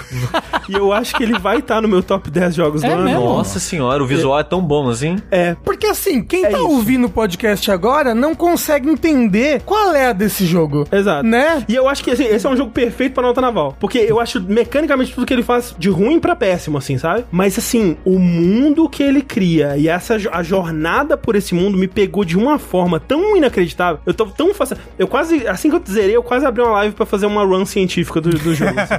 tipo, a- as questões que ele põe, ele tem uma narrativa bem sutil, mas o pouquinho que tem lá me foi tão fascinante, me deixou tão intrigado. Você sacou a parada dos dois personagens? Saquei. É, Não, é, é muito legal. Tipo, o propósito desse mundo, né? O que que. o- tem dois personagens querendo chegar num ponto X desse mundo. O que que eles querem fazer lá? O que que aquele lugar representa? Por que que essa sociedade fracassou? Por que que essa sociedade se extinguiu? É verdade. Eu fiquei tão empolgado que eu contei o jogo do início ao fim pra Clarice. É, e assim, a parte visual dele, eu, eu fico meio triste que eu, eu vi a Stephanie Sterling, né, fazendo um, um review que ela odiou o jogo. No review dela, ela falou que o grande mérito desse jogo é que ele chupinha o estilo artístico de um outro cara. E eu acho que é, é uma forma tão reduzida de ver o que é feito, porque, tipo, ok, eu, eu- quando rolou os créditos, eu pensei, em que lugar vai estar o agradecimento ao Giger e ao Beksinski, né, que é, talvez são as duas maiores inspirações dos artistas, e eu não achei os- o- eles agradecendo esses dois. Eu gostaria que eles agradecessem, porque realmente são inspirações muito diretas, mas eles não estão copiando uma arte, sabe? Eles estão pegando um estilo e a partir desse estilo construindo um mundo próprio deles, um universo, né? Uma sociedade própria deles, que acaba sendo uma mistura das duas coisas, né? Porque, por exemplo, o Giger, ele tem muito do biomecânico, né? Mas o, o- o mecânico dele muitas vezes é, é metal mesmo, né? É a mistura do biológico com o metal. E aqui é tudo orgânico. Então, tipo, todas as máquinas são orgânicas. Você vai operar um mecanismo e é um- uma parada de carne ou uma parada de, de, de osso, né? É, Que- parece um bando de intestino. é, umas coisas que você põe o dedo e é meio molenga, assim, né? Uns tentáculos e, e a arma, ela parece viva, né? Você, pra Ela trocar tem um de rabinho que É, mexe você tem um... Você puxa um pedaço, assim, tem um rabinho vivo e você põe outro lá. E é tudo vivo, assim. E tudo muito com órgão genital. Tudo que remete a Na órgão genital. até- Não tem tanto, na é verdade. outra coisa que eu ia falar aqui, tipo, o Giger é muito pênis. Esse jogo tem pênis, mas não é tanto assim. Mas, por exemplo, o moço fechou uma porta no começo do vídeo, era uma vagina. Era. A porta era uma vagina. Isso aí eu não vi. Assim, tem referências a vaginas e pessoas Tem. nascendo dela. Mas é, é contextual, é num lugar que faz mais sentido. É, Esse jogo ele fala, entre aspas, muito sobre origem, nascimento e coisas. Sim, sim. Reprodução no geral. Eu acho que é mais uma mistureba de influências várias aí. Obviamente, Giger é muito forte. E usaram a linguagem desses artistas pra criar uma coisa própria. O que eu acho interessante, né, de pegar esse estilo é que é um estilo muito desafiador, né? Que é um. Eu acho que nunca foi feito tão bem num jogo. Acho que até porque a tecnologia não tava tão lá assim. Porque é um estilo que ele é tão impossivelmente denso, né? Tipo, não tem uma superfície lisa, não tem um campo reto, uma, uma coisa que vai ser é, de cor sólida e não reflexiva. Por exemplo, tipo, tudo é orgânico, tudo se mexe, tudo tem detalhe, toda a arquitetura é cheia de detalhezinhos e coisinhas. E é tão denso que dá, que dá a sensação de você estar realmente muitas vezes olhando pra uma, uma arte conceitual, assim, sabe? Você para assim, você É, olha. é o- é o Grounded. Caralho. É um Grounded, só que você entra dentro do cu do Thanos. É. Não, tem várias cenas. Se você tirar um, um print, parece arte conceitual. Parece arte conceitual, é. Uma das coisas mais incríveis visualmente pra mim do jogo é o efeito do mundo desfazendo. Que tá tudo meio. É, quando você olha no horizonte, Erodindo, assim, coisa né? longe. Então, É. por exemplo, tem uma parte que você vê meio que uma nave espacial, né? Uma construção, assim, com muita neblina. Então você vê ela meio que só a silhueta dela ao longe, assim e tal. Só que você vê na silhueta ela meio que desfazendo, como se tipo, o vento que tá batendo Tá erodindo. tá né? erodindo ela É. e você vê meio que os fragmentos. E isso é constante no mundo, em quase toda a construção que você Sim. vê. E é um efeito muito legal pra mostrar essa parada velha e decadente, assim. Sim, e eu acho que é um, um jogo que faz um excelente uso do fotorrealismo, né? Que a gente vê muito. A gente já teve essa discussão recentemente aqui, tipo, ah, tem preguiça do fotorrealismo, né? Tipo, é um, um estilo visual que não me pega. E jogos desse tipo, né? Tudo bem que ele não é terror, mas ele é aterrorizante, né? Ele tem um milieu de terror, digamos assim. Dependem muito do fotorrealismo, né? Especialmente esse tipo de terror, que é o terror corporal, né? O, o body horror, assim. Ele depende muito de gerar aquele nojinho, né? De gerar aquela. É, é um- é um- uma coisa que precisa quase que te comunicar o tato, quase que tipo, precisa comunicar o cheiro da coisa, sabe? Pra você realmente ser afetado por aquilo. E é muito difícil fazer isso sem fotorrealismo, né? Então é um jogo que tecnicamente e artisticamente ele tá, assim, de longe o melhor que eu joguei em 2022. E, cara, isso é tão difícil de fazer num jogo, né? Tipo, é, por exemplo, quando você põe a mão no- no- nos equipamentos lá e eles dão uma alterada, né? Por conta do objeto rígido entrando num objeto mole, assim, né? É, tão difícil de fazer isso num jogo e não é feito 100% aqui. Você consegue ver umas limitações ali, mas eu aprecio tanto a tentativa, sabe? Que eu fiquei fascinado pelo mundo desse jogo. É aqu- aquilo que eu já, já falei aqui algumas vezes, né? Tipo, se o jogo ele tem um, um pedaço que é excepcional pra mim, esse pedaço muitas vezes ele consegue segurar qualquer outra coisa que o jogo faça que não, não me agrada. Tanto que eu ativamente sabia, nossa, esse combate é uma merda, nossa, esse pose é meio chato, nossa, que sistema de checkpoint absurdo. Não me incomodava enquanto eu jogava. Porque eu tava tão impulsionado pra ver pra onde que isso ia, como é que ia ser a próxima área, o que, que ia acontecer nesse jogo, né? Tem um, um momento no começo, né, que você, um parasita te pega, né? Pelo resto do jogo, ele fica abraçadinho nas suas costas, você consegue ver a mãozinha dele na sua barriga, assim. É que ele gruda em você pelas costas e enfia as duas mãos dele no seu estômago, assim. É o famoso encosto, né? E, e fica ali cravado, e de tempo em tempo o jogo para, ele tira as mãozinhas e crava de novo. E você perde vida. Perde vida, é verdade.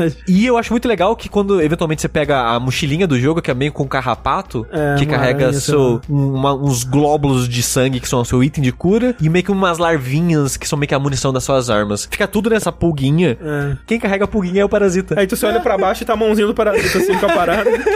Muito legal. Ele consegue te dar uma sensação com essa tecnologia de mundo alienígena como poucos jogos fazem assim. Ah, ok, eu peguei a aranha, eu coloquei a aranha na máquina, a máquina pegou as patinhas da aranha e inflou elas, as patinhas agora estão brilhando. Aí você pega a aranha de volta e guarda no seu bolso. E é isso, tipo, o, o que aconteceu aqui? Aí depois você vai entender, ah, ok, esse item serve pra isso e tal. Tipo, o personagem parece ter uma intenção clara. Ele parece, pelo jeito que ele Faz as faz coisas. as coisas e vai pras coisas. Parece que o personagem ele tem um. Ele sabe o que entende. ele tá fazendo. Ele entende o que ele tá fazendo. É, tipo, tem. É que umas paradas tão absurdas e É. o personagem age de maneira não tão natural nesse mundo, ele nunca indaga o que, o que tá acontecendo. Exato. Por exemplo, esse primeiro puzzle que eu acho bem merda envolve um outro boneco, né? Tem duas opções do que fazer com esse boneco, né? Depois eu fui ver pra pegar o, o outro achievement que me faltou. Nas duas opções, do jeito que o seu boneco trata esse outro boneco, é assim, é o horripilante, assim. É, isso sim é coisa de jogo de terror. Assim, eu não consigo decidir qual das duas é pior. Uma envolve uma morte rápida, a outra talvez ele sobreviva. Mas talvez ter sobrevivido, porra, é, é foda. Aliás, e e o, o, o teor terror desse jogo, assim? É só desconforto. É, é só isso que eu falei, tipo, de um ambiente opressivo, de um ambiente que te odeia, de certa forma, né? Talvez o jeito que o combate, ele não é nada amigável e tudo mais. A sensação é que ele é opressivo o tempo todo. Mas ele não tem jumpscare, É, é o que eu ia perguntar. não tem, não tem nada disso. E é curtinho, umas 5, 6 É, horas. Ah, sim. Esse jogo me parece ser o jogo perfeito pro lugar onde ele está sendo disponibilizado, que é o Game Pass, assim, ele tá sabe? Game Pass, exato. é. Isso, PC e. Porque console. ele é, ele é bem experimental, ele, como o Sushi falou, né, tem várias partes aí que talvez mecanicamente não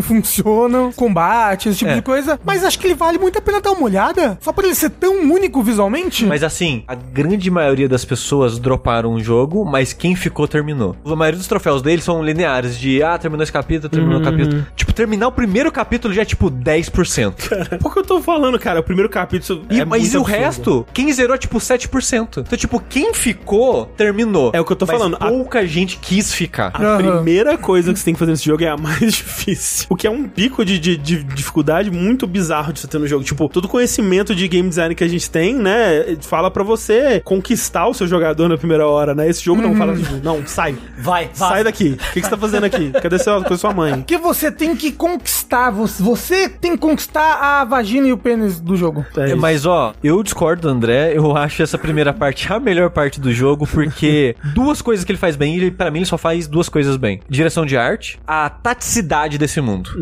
Porque eles pegaram essa arte, e que o André falou, não, a gente vai criar um mundo com essa arte, vai justificar o mundo dessa arte. Por isso que eu acho que a ideia, que eu não duvido que tenha sido proposital, de ir atrás de uma parada meio Myst, que o Myst era sobre isso, né? É- Era sobre você criar esse mundo tátil na medida do possível pra época, tanto que saiu a versão VR dele hoje em dia, né?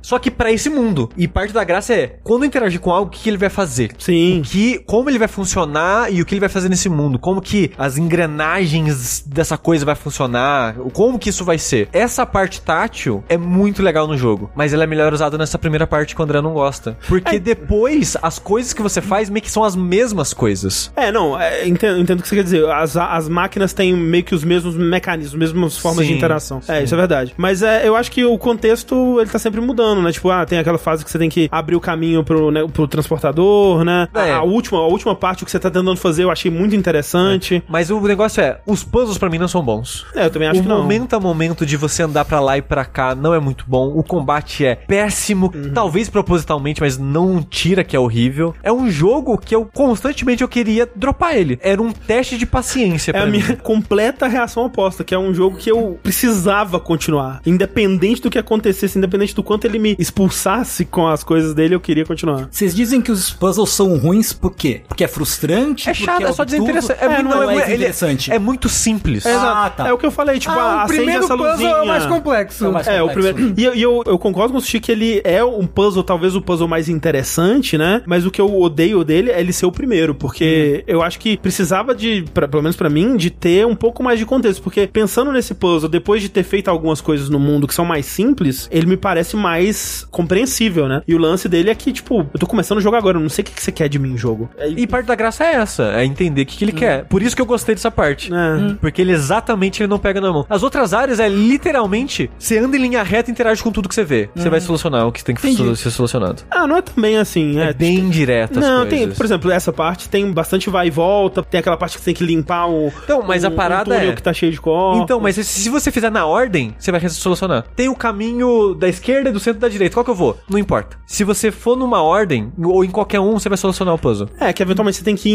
em, todos os lugares, né? É. É. Mas, mas é a mesma coisa do primeiro. Tipo, tem uma, uma primeira que é certa, é só isso. Aí depois é só você continuar interagindo com todas as máquinas e a dificuldade era, era, era descobrir o que, que era a primeira coisa que eu tinha que fazer. Quando eu fiz essa, ok, tudo bem. Mas enfim, é.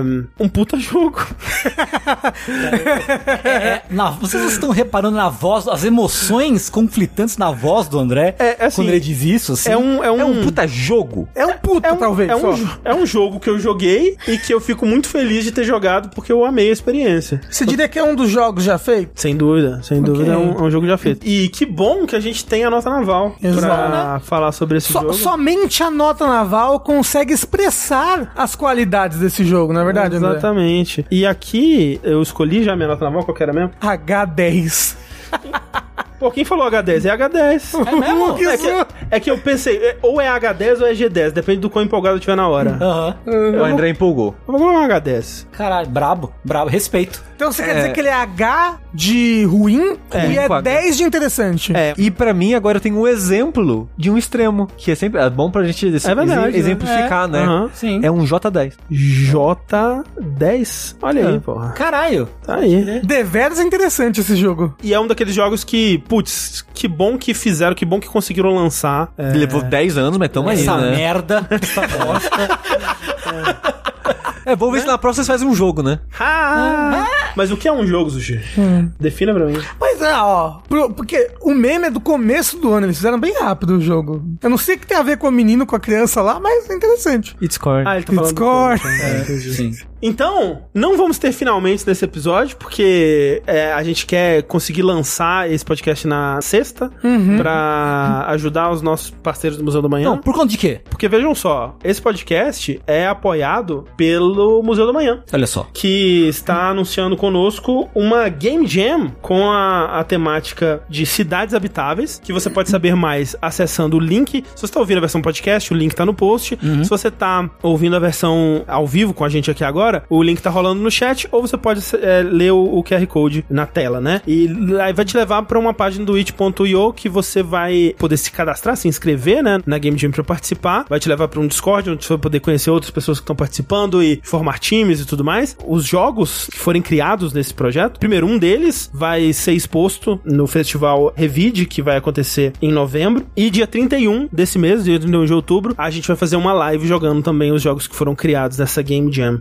Para mais informações, como eu disse, acesse it.io barra jam barra cidades tracinho habitáveis ou acesse o link que tá na descrição. É tudo de graça, inclusive se você mora no Rio de Janeiro ou é próximo do Rio de Janeiro, vai ter uma oficina. Exato, nos dias 28 e 29 de outubro para criar um fliperama que Isso. vai abrigar um dos jogos na exposição. Como o nosso amigo Sansigoro tá falando no chat agora da transmissão, o Discord de jogabilidade tem um canal de game dev, tem uma comunidade de game dev ali que troca figurinhas. Se você da comunidade tá afim de fazer, e a gente encoraja você a fazer, Sim. mesmo que você não tenha experiência, né? Porque o- realmente o, o propósito da Game Jam é mais você meio que, ah, vamos fazer um bagulho aqui.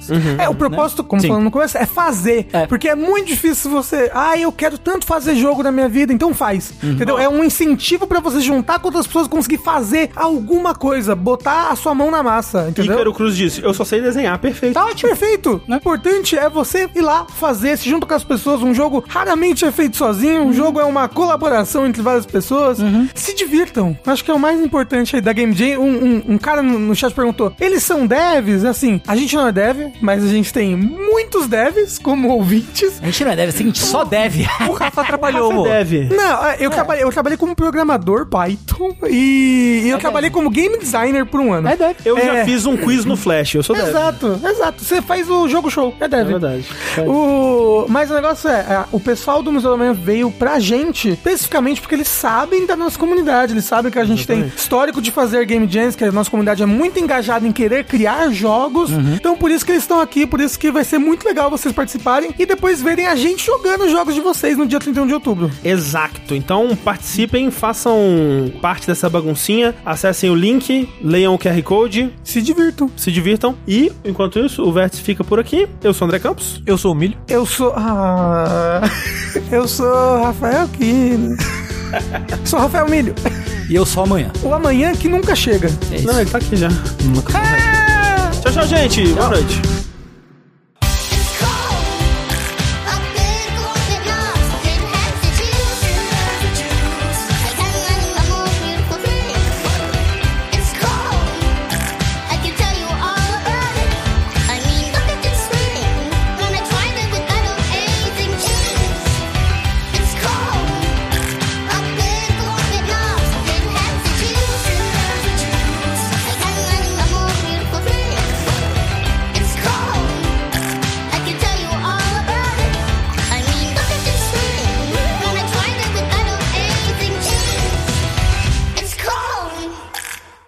Rafael Quinoa ia ser perfeito. Porra. Obrigado, Ícaro. Porra.